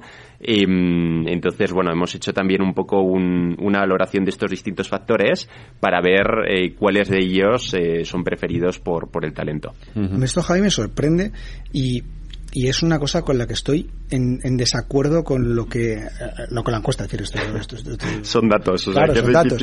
sino eh, con lo con lo que la gente marca. Es decir siendo que son perfiles de dos a seis años de experiencia el, el, el, el promedio no donde tenemos la mayor cantidad de la muestra y no gente con 15 años de experiencia que entonces cambiaría la película. Uh -huh. no puedes querer a la vez o es muy complicado querer a la vez eh, mucha conciliación y mucho crecimiento. Es decir eso es soplar y sorber Luego ya uno tiene que valorar el qué prefiere ponderar. Pero las dos cosas a la vez es muy difícil. Y dentro de eso, al menos yo lo que, también es verdad que he conducido mi carrera así, pero yo lo que aconsejaría es, eh, chico, chica, tienes 26 años, 27, 28, 29, 30, trabaja 25 horas al día si realmente te mola lo que estás trabajando y ves que hay oportunidad. Si estás en una caja haciendo ABC, si no tienes oportunidades de crecimiento y no ves que esto vaya a ningún lado, cámbiate, busca salidas, ese no es el sitio. Pero si tú ves que esto tiene recorrido, dale. Dale, porque lo que hagas ahora tiene un efecto compuesto en toda tu carrera. Si tú eres capaz de desarrollarte rápido, de adquirir responsabilidades, de desarrollar habilidades de comunicación, de liderazgo, de trabajo en equipo, adquirir conocimiento técnico en un sitio en el que tú crees que hay nicho, métele todas las horas que hay al día. Hace, poco daba con, con una serie de vídeos cortitos que habían puesto en Twitter sobre una entrevista que le hacen a Paco de Lucía en Argentina alucinante. Dice, oye, pero, pero eso no es la explotación laboral lo que hace tu padre. Dice, ¿el qué? ¿El tenerme tocando la guitarra 14 horas al día? ¿Y qué hubiera hecho si no? Y, y si no, ¿cómo habría tocado como toco? Si además a mí ni me gusta como toco la mayor parte de las veces. A mí solo lo que me ha permitido llegar al nivel de maestría que tengo y me sigue pareciendo insuficiente. Entonces, evidentemente, no todo el mundo puede ser en su ámbito de trabajo lo que ha sido Paco Lucía con la guitarra. Es, es, un don extraordinario y mucho trabajo de por medio. Pero en general aplica el, oye, si te consideras que este camino te lleva a algún sitio, corre ahora. Porque habrá otros momentos de tu vida en los que no puedas correr. O en los que no te apetezca tanto correr porque tendrás, priorizarás una familia o unos hijos o el simplemente necesitarás momentos de descompresión. Pero las dos cosas a no se pueden no se pueden hacer y para ese intervalo de experiencia yo apuesto por dale caña ahora que puedes. Sí. Aquí coincido contigo, Ignacio. Eh, también está el efecto bola de nieve, ¿no? Cuanto más trabajas, más eh, entusiasmo pones a una cosa, ¿no? Más rápido vas creciendo, ¿no? Y es algo que con el tiempo, evidentemente, tiene, tiene un impacto muy claro, ¿no? Eh, pero en torno a balance también, yo creo que, que hablamos de, oye, poder teletrabajar un viernes y vas a irte de viaje. O si tienes una formación muy interesante un día a mitad del día, poder pedir el permiso, ¿no? Y, y escaparte una hora, aunque luego la puedas recuperar después, ¿no? Yo creo que es quizás más esta flexibilidad lo que algunos de los talentos también entendían como work-life balance. Es un concepto muy amplio y, y está claro que, que, las horas muchas veces es, es, muy importante ¿no? para progresar, sobre todo en, en las primeras. Vale, ahora os voy a pedir a Javier e Ignacio que os ausentéis, no que os vayáis, sino que os ausentéis porque le voy a preguntar a Clara. A ver, sorpréndeme. Eh, te lo vas a imaginar. ¿Y para la mujer es igual? Eh, en mi experiencia sí. O sea, eh, yo es verdad que no. En mi departamento somos más mujeres que, que hombres. Uh -huh. Yo no he visto nunca ningún tipo de discriminación a la hora de, de, avanzar o de progresar en la carrera. Sí que es verdad que en la, en la pirámide, que al final las empresas son pirámides, eh, en la parte de arriba no es igual. Quiero decir, en la parte de arriba hay muchos más hombres que mujeres. Pero no creo que sea no creo que sea problemático en el sentido que creo que la sociedad está cambiando y hay que darle unos años para que las mujeres que han ido entrando eh, puedan llegar a esa categoría, ¿no? Y a ese y a ese nivel. Uh -huh. Entonces, eh, yo puedo hablar desde mi experiencia y yo creo que sí que, al menos en mi sector, hay, hay igualdad. ¿Pero hay más talento femenino del que creemos? Yo creo que sí. O sea, yo de verdad que en mi departamento somos muchas más mujeres. Uh -huh. eh, las eh, facultades de Derecho están llenas de mujeres. Todas los, las estadísticas de acceso a oposiciones, carrera judicial, fiscal, abogacía del Estado, uh -huh. eh, no sé el dato, pero la grandísima mayoría son mujeres. Uh -huh. Eh, y yo creo que en ese sentido vamos hacia el cambio, pero hay que darle unos años para que el cambio se asiente. Es verdad que tú hablas de una carrera en la que sí que existe una gran presencia femenina, pero hay otras carreras que, tienen más eh, una vertiente más científica o más tecnológica, donde sin embargo la presencia de la mujer es mucho menor. Y yo, yo me cuesta creer que haya más talento masculino que femenino, es decir, que, que, que, que, no esté, o sea, está desequilibrado pero no debería de estarlo, es mi, mi, impresión. Yo es que creo que no es tanto que no haya talento, uh -huh. sino que soy, por ejemplo, una de mis mejores amigas de toda la vida, eh, Paula. Ella estudió ingeniería industrial y era el caso inverso al mío. En mi clase éramos muchas más mujeres y en la suya eran muchos más hombres. Uh -huh. eh, yo creo que Paula es una persona con un talento espectacular y que puede llegar donde quiera. ¿Qué pasa? Que hay muy pocas como ella porque hay muy pocas que hayan entrado a su carrera. No es una cuestión de que las mujeres que estudian ingeniería industrial tengan menos talento que los hombres que estudian ingeniería industrial. Uh -huh. Es cuestión de que hay menos que lo estudian. El por qué, eso es una cuestión de fondo que no sé si sociológicamente se podría entender que a las mujeres de alguna forma se nos nos inculcan otro tipo de, de, de trabajos. No tengo ni idea. Yo uh -huh. creo que a día de hoy quien quiere estudiar una carrera, sea hombre o mujer, puede elegirla con total libertad y que pueda sentir en un momento dado mayor inquietud o menor por una u otra, creo que ya no está tanto condicionado por el género como por una cuestión de gustos personales. Javier, en 30 segundos, ¿qué, qué es lo que nos queda? Porque habrá muchos padres que nos están oyendo y que a lo mejor tienen hijos en 25, 26, 27 años y dicen, jo, mi hijo, tienes un talento que te mueres, ¿cómo se pone en contacto con vosotros? ¿Qué tiene que hacer para llegar a Nova? Bueno, eh, para- a mí. sería una de las opciones, pero bueno, eh, para llegar a nosotros eh, pueden hacer a través de cualquier red, so- red social donde tengamos perfil e incluso pueden conectar con, con cualquiera de los novas eh, que van a estar encantados también Vale. de, de guiarles el camino. Pues Javier, Clara, Nacho, muchas gracias y a ti Reyes por haberlo traído porque se nos ha pasado rapidísimo y ha sido rápido. estupendo, como Sí. siempre. Muchísimas gracias a los tres. Un abrazo. Muchísimas Cuidaros. gracias. Buenas Buenas noches. noches.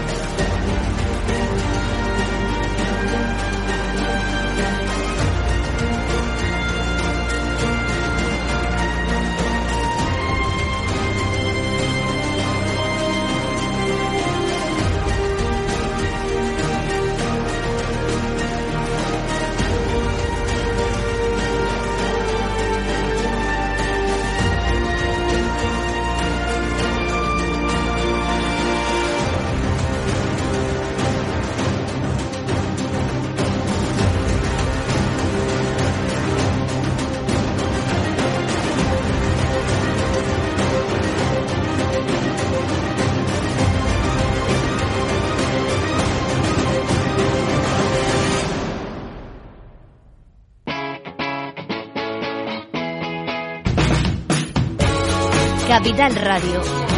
Despierta la economía.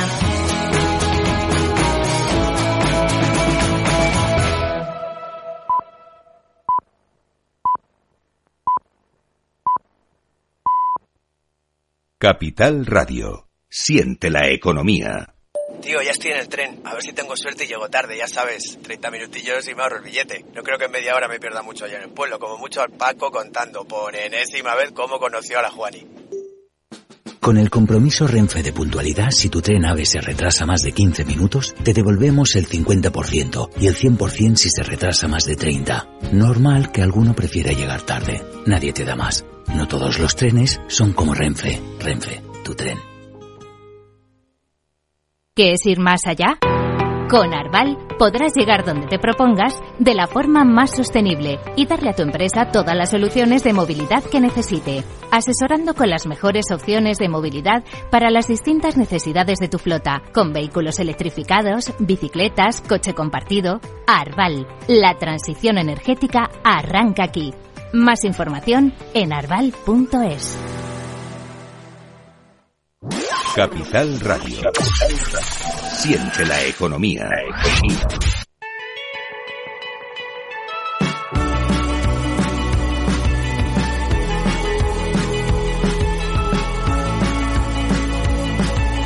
En el balance nos ponemos en forma con el chico de El Chándal, Alejandro Mazón.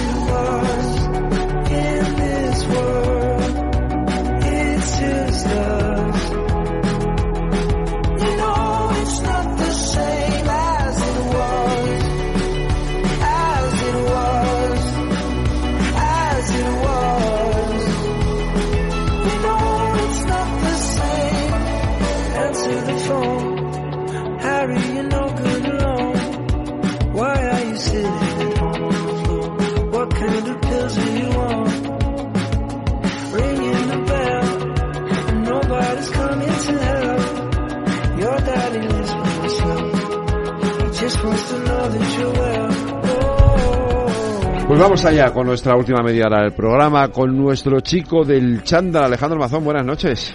Muy buenas noches, Federico con Quevedo. todo el equipo del Instituto de Ejercicio Terapéutico y de Cuídate de Lux, ya lo saben ustedes, para ponernos en forma, para ayudarnos a estar más, eso, más saludables, más encontrarnos mejor, eh, ser más Claro, eh, nuestros activos. profesionales de primera que nos ayudan a preparar, por ejemplo, el contenido Vale. de programas tan chulos como el que tenemos hoy. Pues venga, vamos adelante, cuéntame.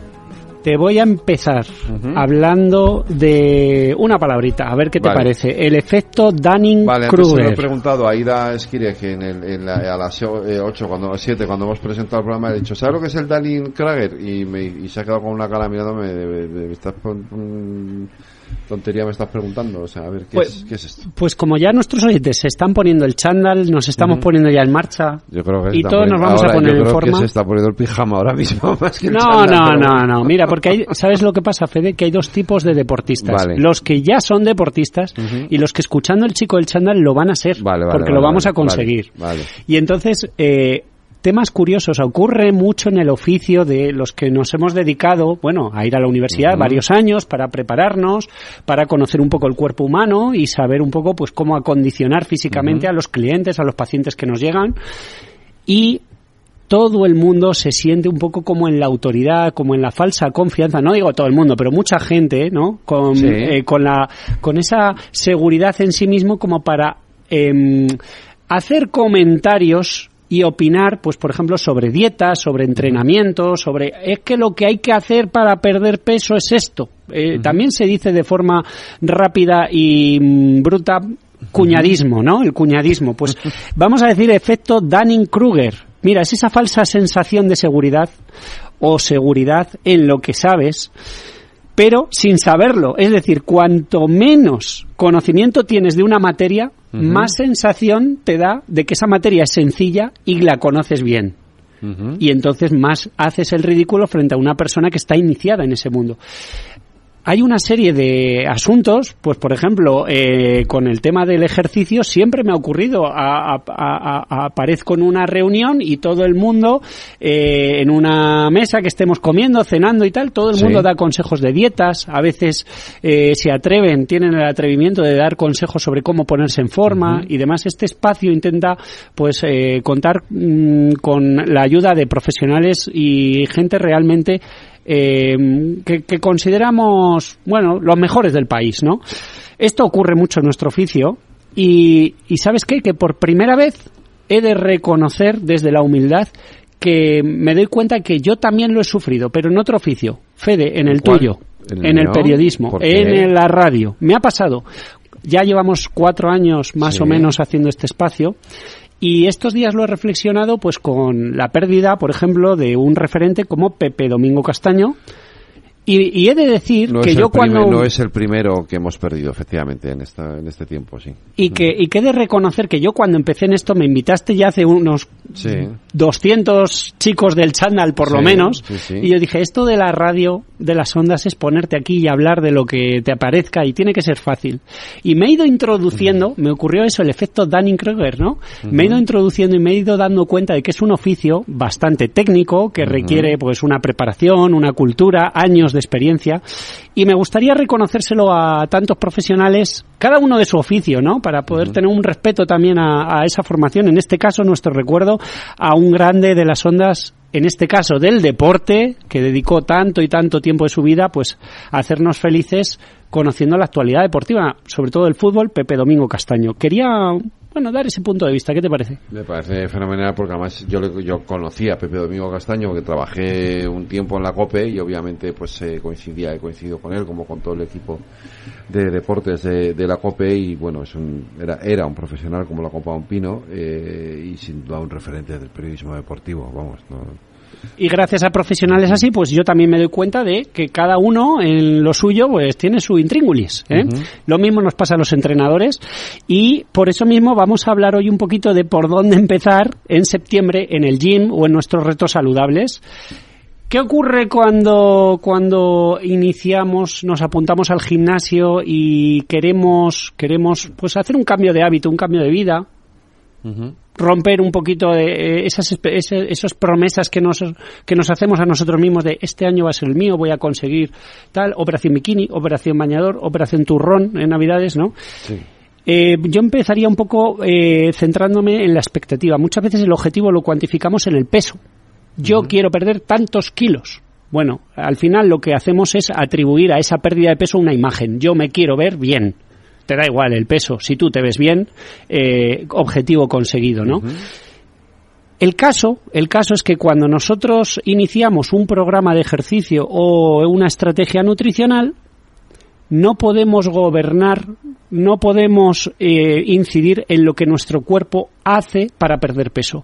La consecuencia, no sabemos si una semana vamos a perder un kilo, si otra vamos a perder medio. Lo único que está bajo nuestro control es la conducta. Tenemos que tomar una serie de decisiones apropiadas para comportarnos de la manera apropiada y como consecuencia nuestro cuerpo ya perderá peso. Hay que relajarse con esa segunda fase. Es decir, la intención de quiero perder tantos kilos, da igual los kilos que tú quieras perder porque tu cuerpo perderá los que sean. Tú lo que tienes que hacer es hacer ese ejercicio si te lo has propuesto, llevar a cabo esa estrategia nutricional, ese control dietético, esa restricción calórica, comer más sano, comer menos galletas, lo que tú hayas organizado si te has asesorado con un profesional. Como consecuencia, se irá perdiendo peso. ¿Y sabes qué? Que la ciencia nos dice que no tenemos tanto control sobre eso, que hacemos la misma eh, estrategia, con la misma voluntad, con la misma constancia, y de repente una semana pierdes un kilo haciéndolo exactamente igual, otra semana no pierdes, Es a la siguiente pierdes 0,8 kilos. El, el- el- el cuerpo actúa de... eh, El primer mes te pones más fuerte, el segundo mes no mejoras tanto la fuerza y se trata de tener constancia y de controlar nuestras acciones. Yo creo que ahora que muchos se apuntan al gimnasio, deberían relajarse y controlar, controlar un poco más su comportamiento. Bueno, siempre hay una cierta necesidad de, de- ver resultados rápido, ¿no? Cuando cuando empiezas y, y es, hay, hay que aprender a, efectivamente, a decir, bueno, los que no- a veces los resultados no llegan tan rápido como uno le gustaría, ¿no? O a veces sí, y tu problema sí. es que no has sabido eh, eh, regular las expectativas. Es decir, ¿qué es resultado? Igual es que estabas equivocado. Estabas esperando algo que no se puede conseguir. Si no has hecho nunca, por ejemplo, Fede, que tú eres un corredor nato, si no has hecho nunca carrera, no puedes esperar que el resultado rápido sea en dos semanas hacer una maratón. No, está claro. Resultados rápidos a lo mejor es genial si en dos semanas eres capaz de correr dos kilómetros a un buen ritmo y tener buenas sensaciones. Vale, pues, eh, ¿qué te parece si nos vamos con los compañeros del laboratorio del Chandal, Venga, VR Training? Vamos a escuchar a Víctor. Buenas tardes, un día más en el laboratorio del Chandal. ¿Cuál es la palabra de esta semana que nos va a acercar a la ciencia de la actividad física? Es el calcio. Normalmente cuando pensamos en hacer deporte, en hacer actividad física, pensamos en la energía. Pues bien, vamos a presentar muchos de los beneficios que tiene el calcio. Hablábamos de la energía, el calcio es un gran responsable de que nuestro cuerpo genere esa energía. Sin calcio, ¿vale? Nosotros tendríamos los materiales, pero nos faltarían los obreros para generar esa energía. Otro beneficio también es que amortigua la acidez que se produce en nuestro medio. Al, hacer actividades cotidianas, pues se acidifica nuestro medio. Y el calcio lo que hace es amortiguar alcalinizando ese medio y, por tanto, contribuyendo al equilibrio de nuestro pH. Por último, como mencionaba nuestro compañero Walter Suárez, hay que darle razones a los huesos para asimilar ese calcio. El cuerpo humano está hecho para necesitar moverse. Por tanto, si no se mueve y no se dan razones a los huesos para que se asimile ese calcio, probablemente tengamos que prepararnos para las enfermedades o patologías derivadas de ello. Muy buenas tardes a todos. Pues, eh, el calcio, qué importante, ¿eh? Oye, qué, qué bien. Tomar el- leche, el- yogures, lácteos, sí, fu- fundamental, ¿no? La gente piensa, no, la leche, qué horror. lo- Fíjate, no, fíjate que lo que decía el audio. Eh, recordando un poco las palabras tan eh, gráficas de nuestro querido Walter Suárez, que lo hemos tenido ya por aquí unas cuantas veces, una autoridad en el ámbito de la fisiología. Dice, al hueso hay que darle motivos para ponerse fuerte, para osificar. Da igual que tomes mucho calcio en la dieta, da igual que lo suplementes, si no le estás dando motivos al hueso. Hay que vibrar, hay que tener un poquito de impacto. Justo todo lo opuesto a lo que tradicionalmente se ha dicho, que cuando no estás para esos trotes ya no hay que hacer ejercicio de impacto. Y la ciencia nos dice que el ejercicio de impacto es el que fortalece el hueso. No hay nada más coherente y más lógico. Si el hueso lo proteges y lo mantienes todo el rato, por, eh, por ejemplo, en un deporte como eh, acuático y lo sometes a ingravidez, el hueso pues perderá densidad ósea. Es decir, al hueso hay que darle motivos para que se fortalezca. Qué bien. Me ha encantado eso de, de VR Training. Muchas gracias a Víctor. Y nos vamos con una entrevista. ¿Qué te Pues parece, venga, Fede? Vamos con nuestro invitado de hoy que me apetece mucho. Venga, es que quiero hablar de la competición. Es que Vale. estamos en septiembre, los papás tienen que elegir qué asignaturas apuntar a los chavales. Y, y qué pasa? Queremos que los chavales se apunten a chino, a tai chi, a, a- a tocar el piano o a un deporte. Y si es un deporte de competición o no. Hoy Yo vamos a de hablar. 10 lo he apuntado a triatlón. Bueno, pues no- ¿qué- ¿y qué edad tiene? 10, te digo. El día 10 de años triatlón. La mudado y el de 16 a waterpolo. Ah, pues mira, ese me, me ha, me ha gustado más el de waterpolo que el de triatlón, pero confío en que van a tener grandes profesionales que van a estar detrás, pues sabiendo Sí, bueno, hacer claro, que se diviertan. Están, en equipo, están en equipos, claro. Mm. Venga, pues hoy tenemos con nosotros en el Chico del Chándal a Hugo Vallejo. Buenas noches, Hugo. Buenas noches, Alejandro. Buenas noches, Federico. ¿Qué tal? Encantado, Hugo. Que podemos decir que Hugo pues ya no, no está empezando, ¿eh? no es un novato, lleva ya tres décadas rodeado de chavales en un ámbito de club, de competición, eh, bueno, vinculado sobre todo al deporte de raqueta, al tenis, al pádel. Ujú. Es un apasionado de la naturaleza, de la montaña, ha hecho todo tipo de pruebas también de trails, de triatlones, ¿no? Decías que has participado en Ironmans. Tres, ha dicho, me ha contado antes. Tres Ironmanes. Un buen preparador físico, me consta, una persona que su trabajo es su vocación. Y, y decir que, que no se cansa de seguir aprendiendo porque está terminando ahora, después de décadas y décadas trabajando en el ámbito del deporte competitivo, pues terminando INEF. Has Correcto. querido seguir dando un pasito más allá, ascendiendo académicamente. Así es, Alejandro. Me quedé con la espinita. En su día no lo pude cursar y arrancando el cuarto curso. Bueno, pues muy Estoy. bien. Eh, vamos a hablar del deporte, de competición. Eh, yo, yo primero el debate. Oye, ¿es bueno que los chicos compitan? Nuestros jóvenes, nuestros chavales, eh, nuestros hijos, o no es bueno que compitan, porque claro, eso ah, puede asustar a algunos padres. Es, es interesante ese, esa, esa cuestión, ese, ese primer dilema. Eh, lo lleva implícito el fútbol, lo lleva implícito el baloncesto, el, el tenis, el, el balonmano, todos los, los deportes que, que generan una rivalidad. ¿Qué pasa con la escalada?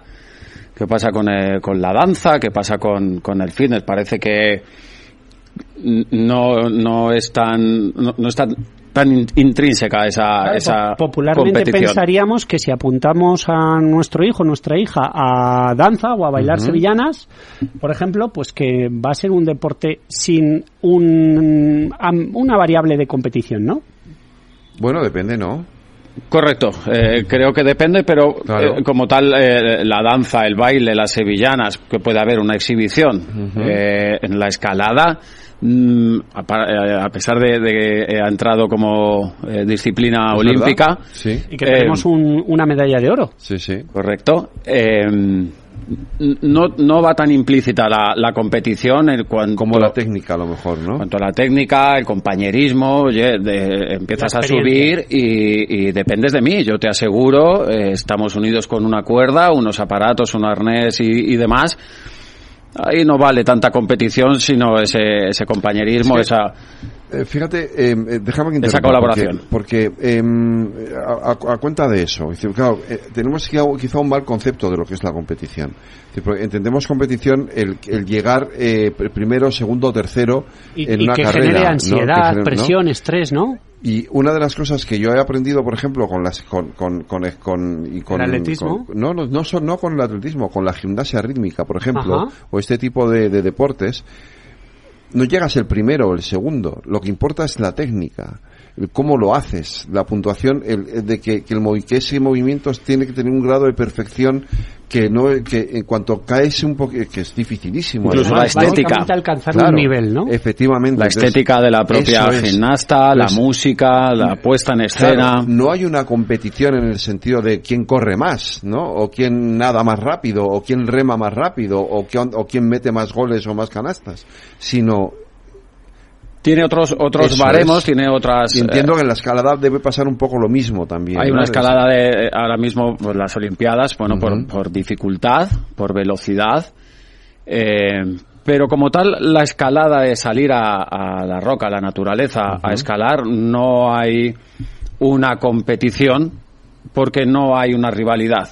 Vamos a jugar un partido de tenis, Federico. Ahí sí. Bueno, pues o nos planteamos pelotear un ratito o en cuanto haya un punto en juego hay una competición. Hay una competición. En la escalada más nos vale llevarnos bien y, y que no haya competición porque si te caes o me caigo es, es Sí, más has perdido, has perdido. Has perdido, sí, has perdido, sí. Bien, pues eh, seguimos con el debate. Oye, entonces esto de competir que conlleva popularmente o tradicionalmente algunas frases. Eh, lo importante es participar o esta, estas cosas, yo diría, eh, competir es solo para los buenos, competir es para todos, eh, vale todo a la hora de competir, da igual, co- comentemos un poquito esto porque me interesa. El- Lo importante es participar. Eh, Eso se ha dicho mucho, ¿no? Sí, correcto. Sí. Eh, es- es- eh, lo importante es participar. ¿A, a qué precio? Pero la ambición de ganar es sana. Yo creo que lo importante no es participar, lo importante es Eso- competir. Lo, lo que pasa es que a lo mejor se ha confundido eso con que lo importante sea ganar. Lo importante no es ganar. Sí, pero, pero respetando eh, a Claro. tu contrario, respetando a, a tu entrenador, respetando a lo que tú estás practicando. Eh, mira, cuando nosotros corríamos triatlones, eh, si entrenábamos para correr a 5 el 1000 y llegaba el, el, el maratón o la media maratón y, te, y, y- y querías correrlo a 4 el 1000, no has entrenado para eso. Como no si, como si Claro, lo estás corres a compitiendo 6 el mal, 1000. estás compitiendo mal. Correcto. Entonces, dentro de esa participación, sé respetuoso con, con tu trabajo, con lo que has hecho, con tus compañeros. Si, si tú has entrenado para correr a 5 el 1000 y te sale a 6 el 1000, vas tocándote los pies. Sí. Sé respetuoso con tu trabajo eh, que, que lleva mucho tiempo detrás, eso, ese entrenamiento, con tu entrenador, con tu entorno, con tu familia, de manera económica, si hay apoyo, sponsor. Eso es, y sobre todo, pues básicamente llegamos a esa conclusión, ¿no? Que competir es eh, intentar en la medida de lo posible, con la mayor eh, tenacidad que puedas eh, demostrar, eh, demostrar tu nivel el día de la competición y hacerlo lo mejor posible en base a cómo te has preparado. A lo mejor competir bien también conlleva eso, ¿no? El proceso y celebrar ese producto el día de la competición, que se convierta en una fiesta. Claro, eh, entra, entra en juego ese qué tal cuando, cuando yo le pregunto a, a mi hijo eh, el sábado si no puedo ir a verle o a mi mujer. Eh, ¿Qué tal el partido, hijo? Hemos ganado, hemos perdido. Rápidamente nos vamos al, al resultado. Hemos empatado, ¿no? ¿Qué tal? ¿Qué tal? ¿Habéis practicado lo que, lo que habéis entrenado con, eh, durante la semana? Eh, ¿Qué tal el campo? ¿Habéis ido todos los compañeros? ¿Qué tal los rivales? O sea, el, el qué tal rápidamente, pues eso, hemos ganado. Claro, nos hemos vamos a la variable de eh. ¿has tenido éxito o has tenido fracaso? Correcto, Como dice, ah, has tenido fracaso, vaya, vaya caca, no me interesa. Pero en eso, ¿Has tenido tenemos, éxito? en eso solemos tener mucha culpa los padres. Sí, la, la sociedad, ¿no? Lo que llamamos la Sí. medallitis. Vale, Medallitis. en porque, porque salvo, salvo que efectivamente lo entiendas de esta manera, como dice Hugo, y fíjate los ejemplos que hemos visto de padres, por ejemplo, cuando se pelean en los partidos de fútbol de los hijos, que es tremendo, el ejemplo que se les da, ¿no? Tremendo. Pero, pero es verdad que cuando viene de competir, lo primero que preguntas es, ¿has ganado? ¿Has perdido? ¿Cuántos goles has metido? ¿Qué has hecho? O sea, no, no, no les preguntamos por, por cómo lo han hecho. El qué tal, eh, yo le intento enseñar Claro. poquito a poco a él que, que no me interesa un primera, una primera frase suya del resultado, ¿no? ¿Qué tal, hijo? Engloba un montón de cosas. ¿Cómo te Claro. lo has pasado? Ha hecho buen tiempo, ha llovido, eh, estaban todos los compañeros. Hoy me he cansado más, eh, me ha dado un bajón de pronto a mitad del partido. Claro, eh, a lo- tal, y una o sea, pregunta más coherente no sería, ¿te ha salido bien la competición? Porque al final, a lo mejor un chico, un chaval tiene menos nivel, pero le ha salido fenomenal para el nivel que él tiene. Habéis practicado lo que habéis a- entrenado. al- Es claro, un poco en claro. ese sentido. O sea, a lo mejor hemos perdido el partido porque ya sabíamos que el oponente Lo era da- muy bueno. pero lo he dado todo. Pero nos ha salido la jugada que queríamos, el, Correcto. el, eh, eh, el- el entrenador nos ha llevado exactamente, hemos r- tenido una respuesta deportiva muy buena en ese sentido, ¿no? Haciendo referencia antes a los triatlones, eh, Sí. no me planteo ganar un, un, un triatlón ni un medio Ironman No, ni por supuesto un Ironman. Eh, eh, ¿Te ha salido el triatlón como has eh, los Claro, tiempos en la natación? eso- eso es lo que Estaba el mar ¿no? muy picado, eh, el, el perfil de la bici te favorece, la carrera, ¿cómo ha ido en esa media maratón? Bueno, pues el, el- que ese día de competición salga conforme a tus entrenamientos, a tu práctica. Es mucho más bonito el, el- el- el valorar cómo, lo, cómo ha sido esas horas que has estado corriendo, nadando sobre la bici, que el hecho de qué mm, puesto has quedado, cuánto tiempo has hecho. Que, que Es un día te da más. igual, ¿no? De hecho, es un día más el de la Claro. competición, es un día más, nada más que pones, te pones un pones dorsal. más, claro, no, y, y pones más de ti mismo, obviamente, ¿no? Hay más. lo- intentas darlo todo, Más ¿no? adrenalina. Sin duda, sin, sin duda ¿Y qué, alguna. y qué pensáis de esto de que hay que hay un poquito de tabú con lo del perder? Parece que nadie puede perder porque está feo decir que alguien ha perdido o que ha quedado detrás de o todos son campeones. Ahora se ha puesto muy de moda el hecho en una carrera, por ejemplo, de atletismo, el dar una medalla a todos los participantes. Todos los que participan solo por el hecho de que participan, ¿se les tiene que considerar campeones?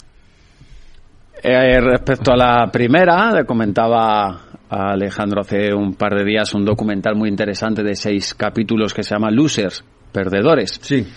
Lo- no sé si, Sí, si lo conoces. no, lo, lo- no lo he visto, pero lo he, lo- o sea, pero, Tremendo, pero maravilloso. Sí. Eh, la cantidad de experiencias que ofrece a perdedores eh, de, de vida, de competición, de compañerismo, de bueno, una, una cantidad de, de valores.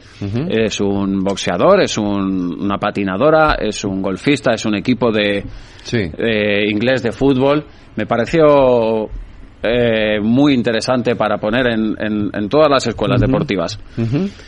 Eh, respecto a la segunda pregunta que, que decías, Alejandro, ¿hay que dar medalla a todos? Pues como tengamos que dar trabajo a todos, ¿no? Como tengamos que... Creo que no.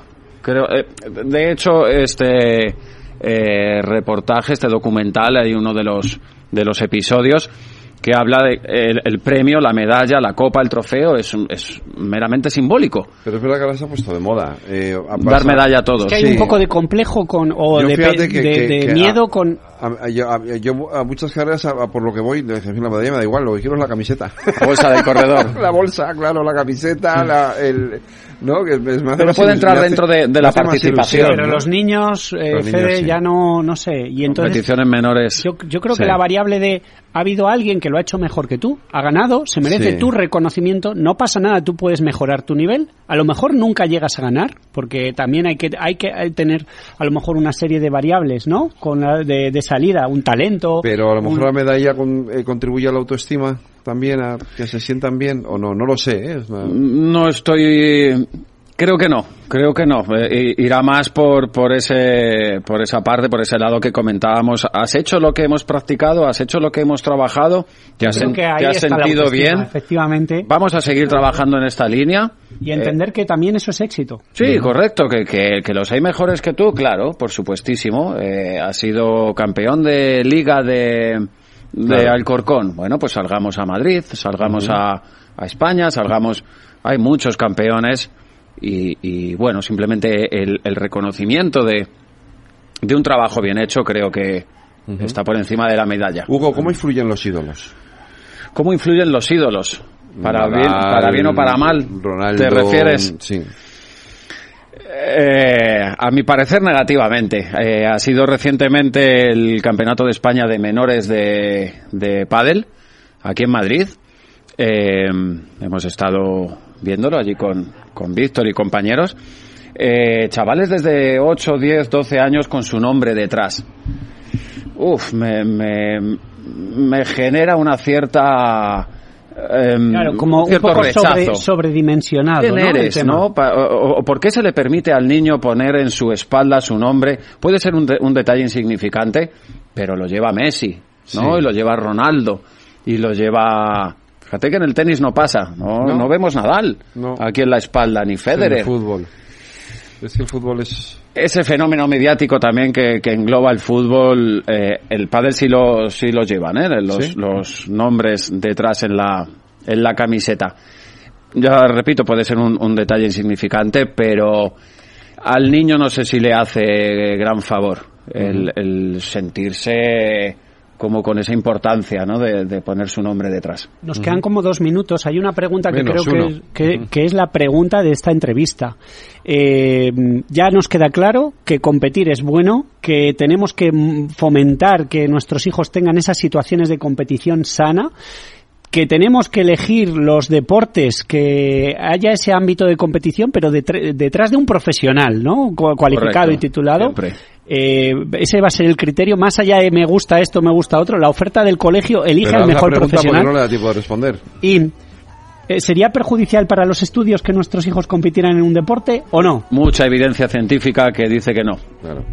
Es decir, cuando un niño Aumenta el suspende, rendimiento Aumenta el académico. rendimiento, cuando un niño suspende, muchas veces el castigo es te quito del fútbol, te quito del deporte. Vamos a quitarle de matemáticas, Alejandro. Vamos a quitarle de, del No. deporte, no, por favor. Del deporte no, de hecho, eh, y en niños con, con trastornos, porque yo tengo el caso con trastornos de déficit de atención, les ayuda muchísimo.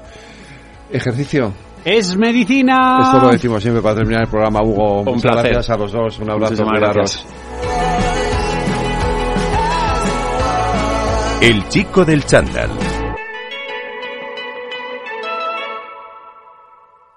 Si enciendo la radio, renta fija. Si abro el periódico, renta fija. Si entro en internet, renta fija. Pero, ¿cómo aprovecho la oportunidad? En Renta 4 Banco te lo ponemos muy fácil. Letras del tesoro sin esperas, fondos de renta fija un clic y una amplia gama de bonos a largo plazo. Todo con la facilidad y garantía del primer banco español especializado en inversión. Entra en r4.com o en cualquiera de nuestras oficinas y no dejes escapar la oportunidad. Renta 4 Banco. ¿Quieres más?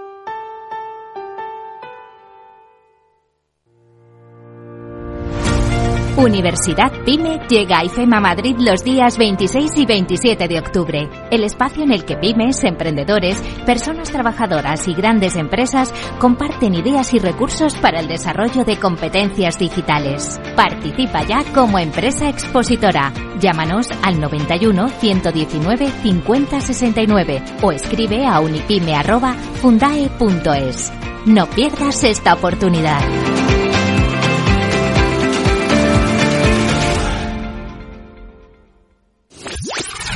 Capital Radio. La genuina radio económica. Siente la economía.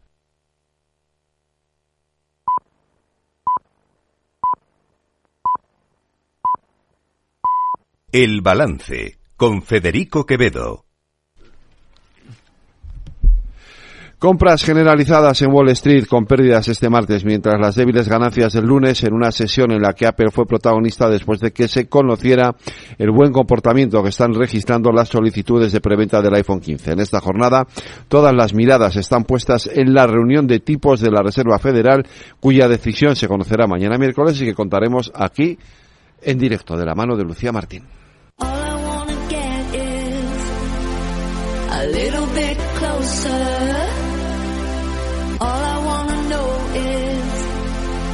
Can you come a little closer? Here comes the band before we 43 años cumplen hoy las gemelas idénticas Tegan y Sarah Quinn, nacidas en Calgary, Alberta, Canadá, con 8 minutos de diferencia la una de la otra. Irrumpieron en la escena musical canadiense cuando ganaron un concurso local con la mayor puntuación de la historia. El éxito creció y consiguieron un contrato con el sello de Neil Young, Vapor Records, a lo que siguió una gira junto al propio Neil Young y los Pretenders. En octubre de 2009 publicaron su sexto álbum en el que ya más alejadas del folk rock que practicaban en sus principios exploraron sonidos pop, punk e indie rock. En enero de 2013 se publicó Heartthrob, del que se extrajeron dos singles, esto que está sonando, Closer y I Was a Fool. El trabajo les proporcionó cuatro nominaciones a los premios Juno, obteniendo tres como Mejor Álbum Pop del Año, Mejor Single del Año por Closer y Mejor Grupo del Año. En febrero de 2022 publicaron Still Gilus y en octubre del mismo año se produjo el lanzamiento de Cry Baby, su undécimo álbum. Pues con este Closer de Tigan y Sara nos despedimos hasta mañana. En la redacción Aida Esquire y Lorena Ruiz. En la realización técnica Juan da Cañadas y Víctor Nieva. Les habló Federico Quevedo. Cuídense, sean felices y ya saben, escuchen lo que viene aquí en Capital Radio.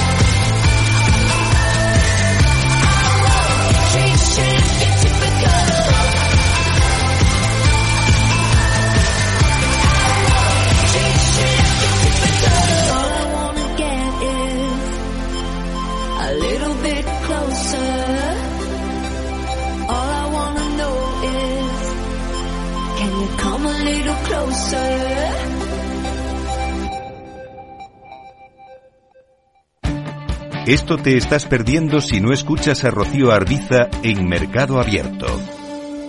Iván Martín, socio fundador y director de inversiones de Magallanes Value Investors. Somos escépticos en las compañías, en las puras compañías generadoras de electricidad, de energía, protagonistas de esta transición, de empresas de energías renovables, etcétera, porque para nuestra opinión, en nuestra opinión, está muy inflacionado. Están cotizando a unos precios muchísimo más allá de lo que realmente justifican sus fundamentales. Eso no quiere decir que sean malas compañías, quiere decir que están cotizando muy, muy caras unas expectativas muy, muy, muy, muy positivas, que no sé si se dará. Nosotros preferimos estar en el lado más tradicional, precisamente de gas, gas natural, petróleo, ese tipo de energías. Mercado Abierto con Rocío Arbiza.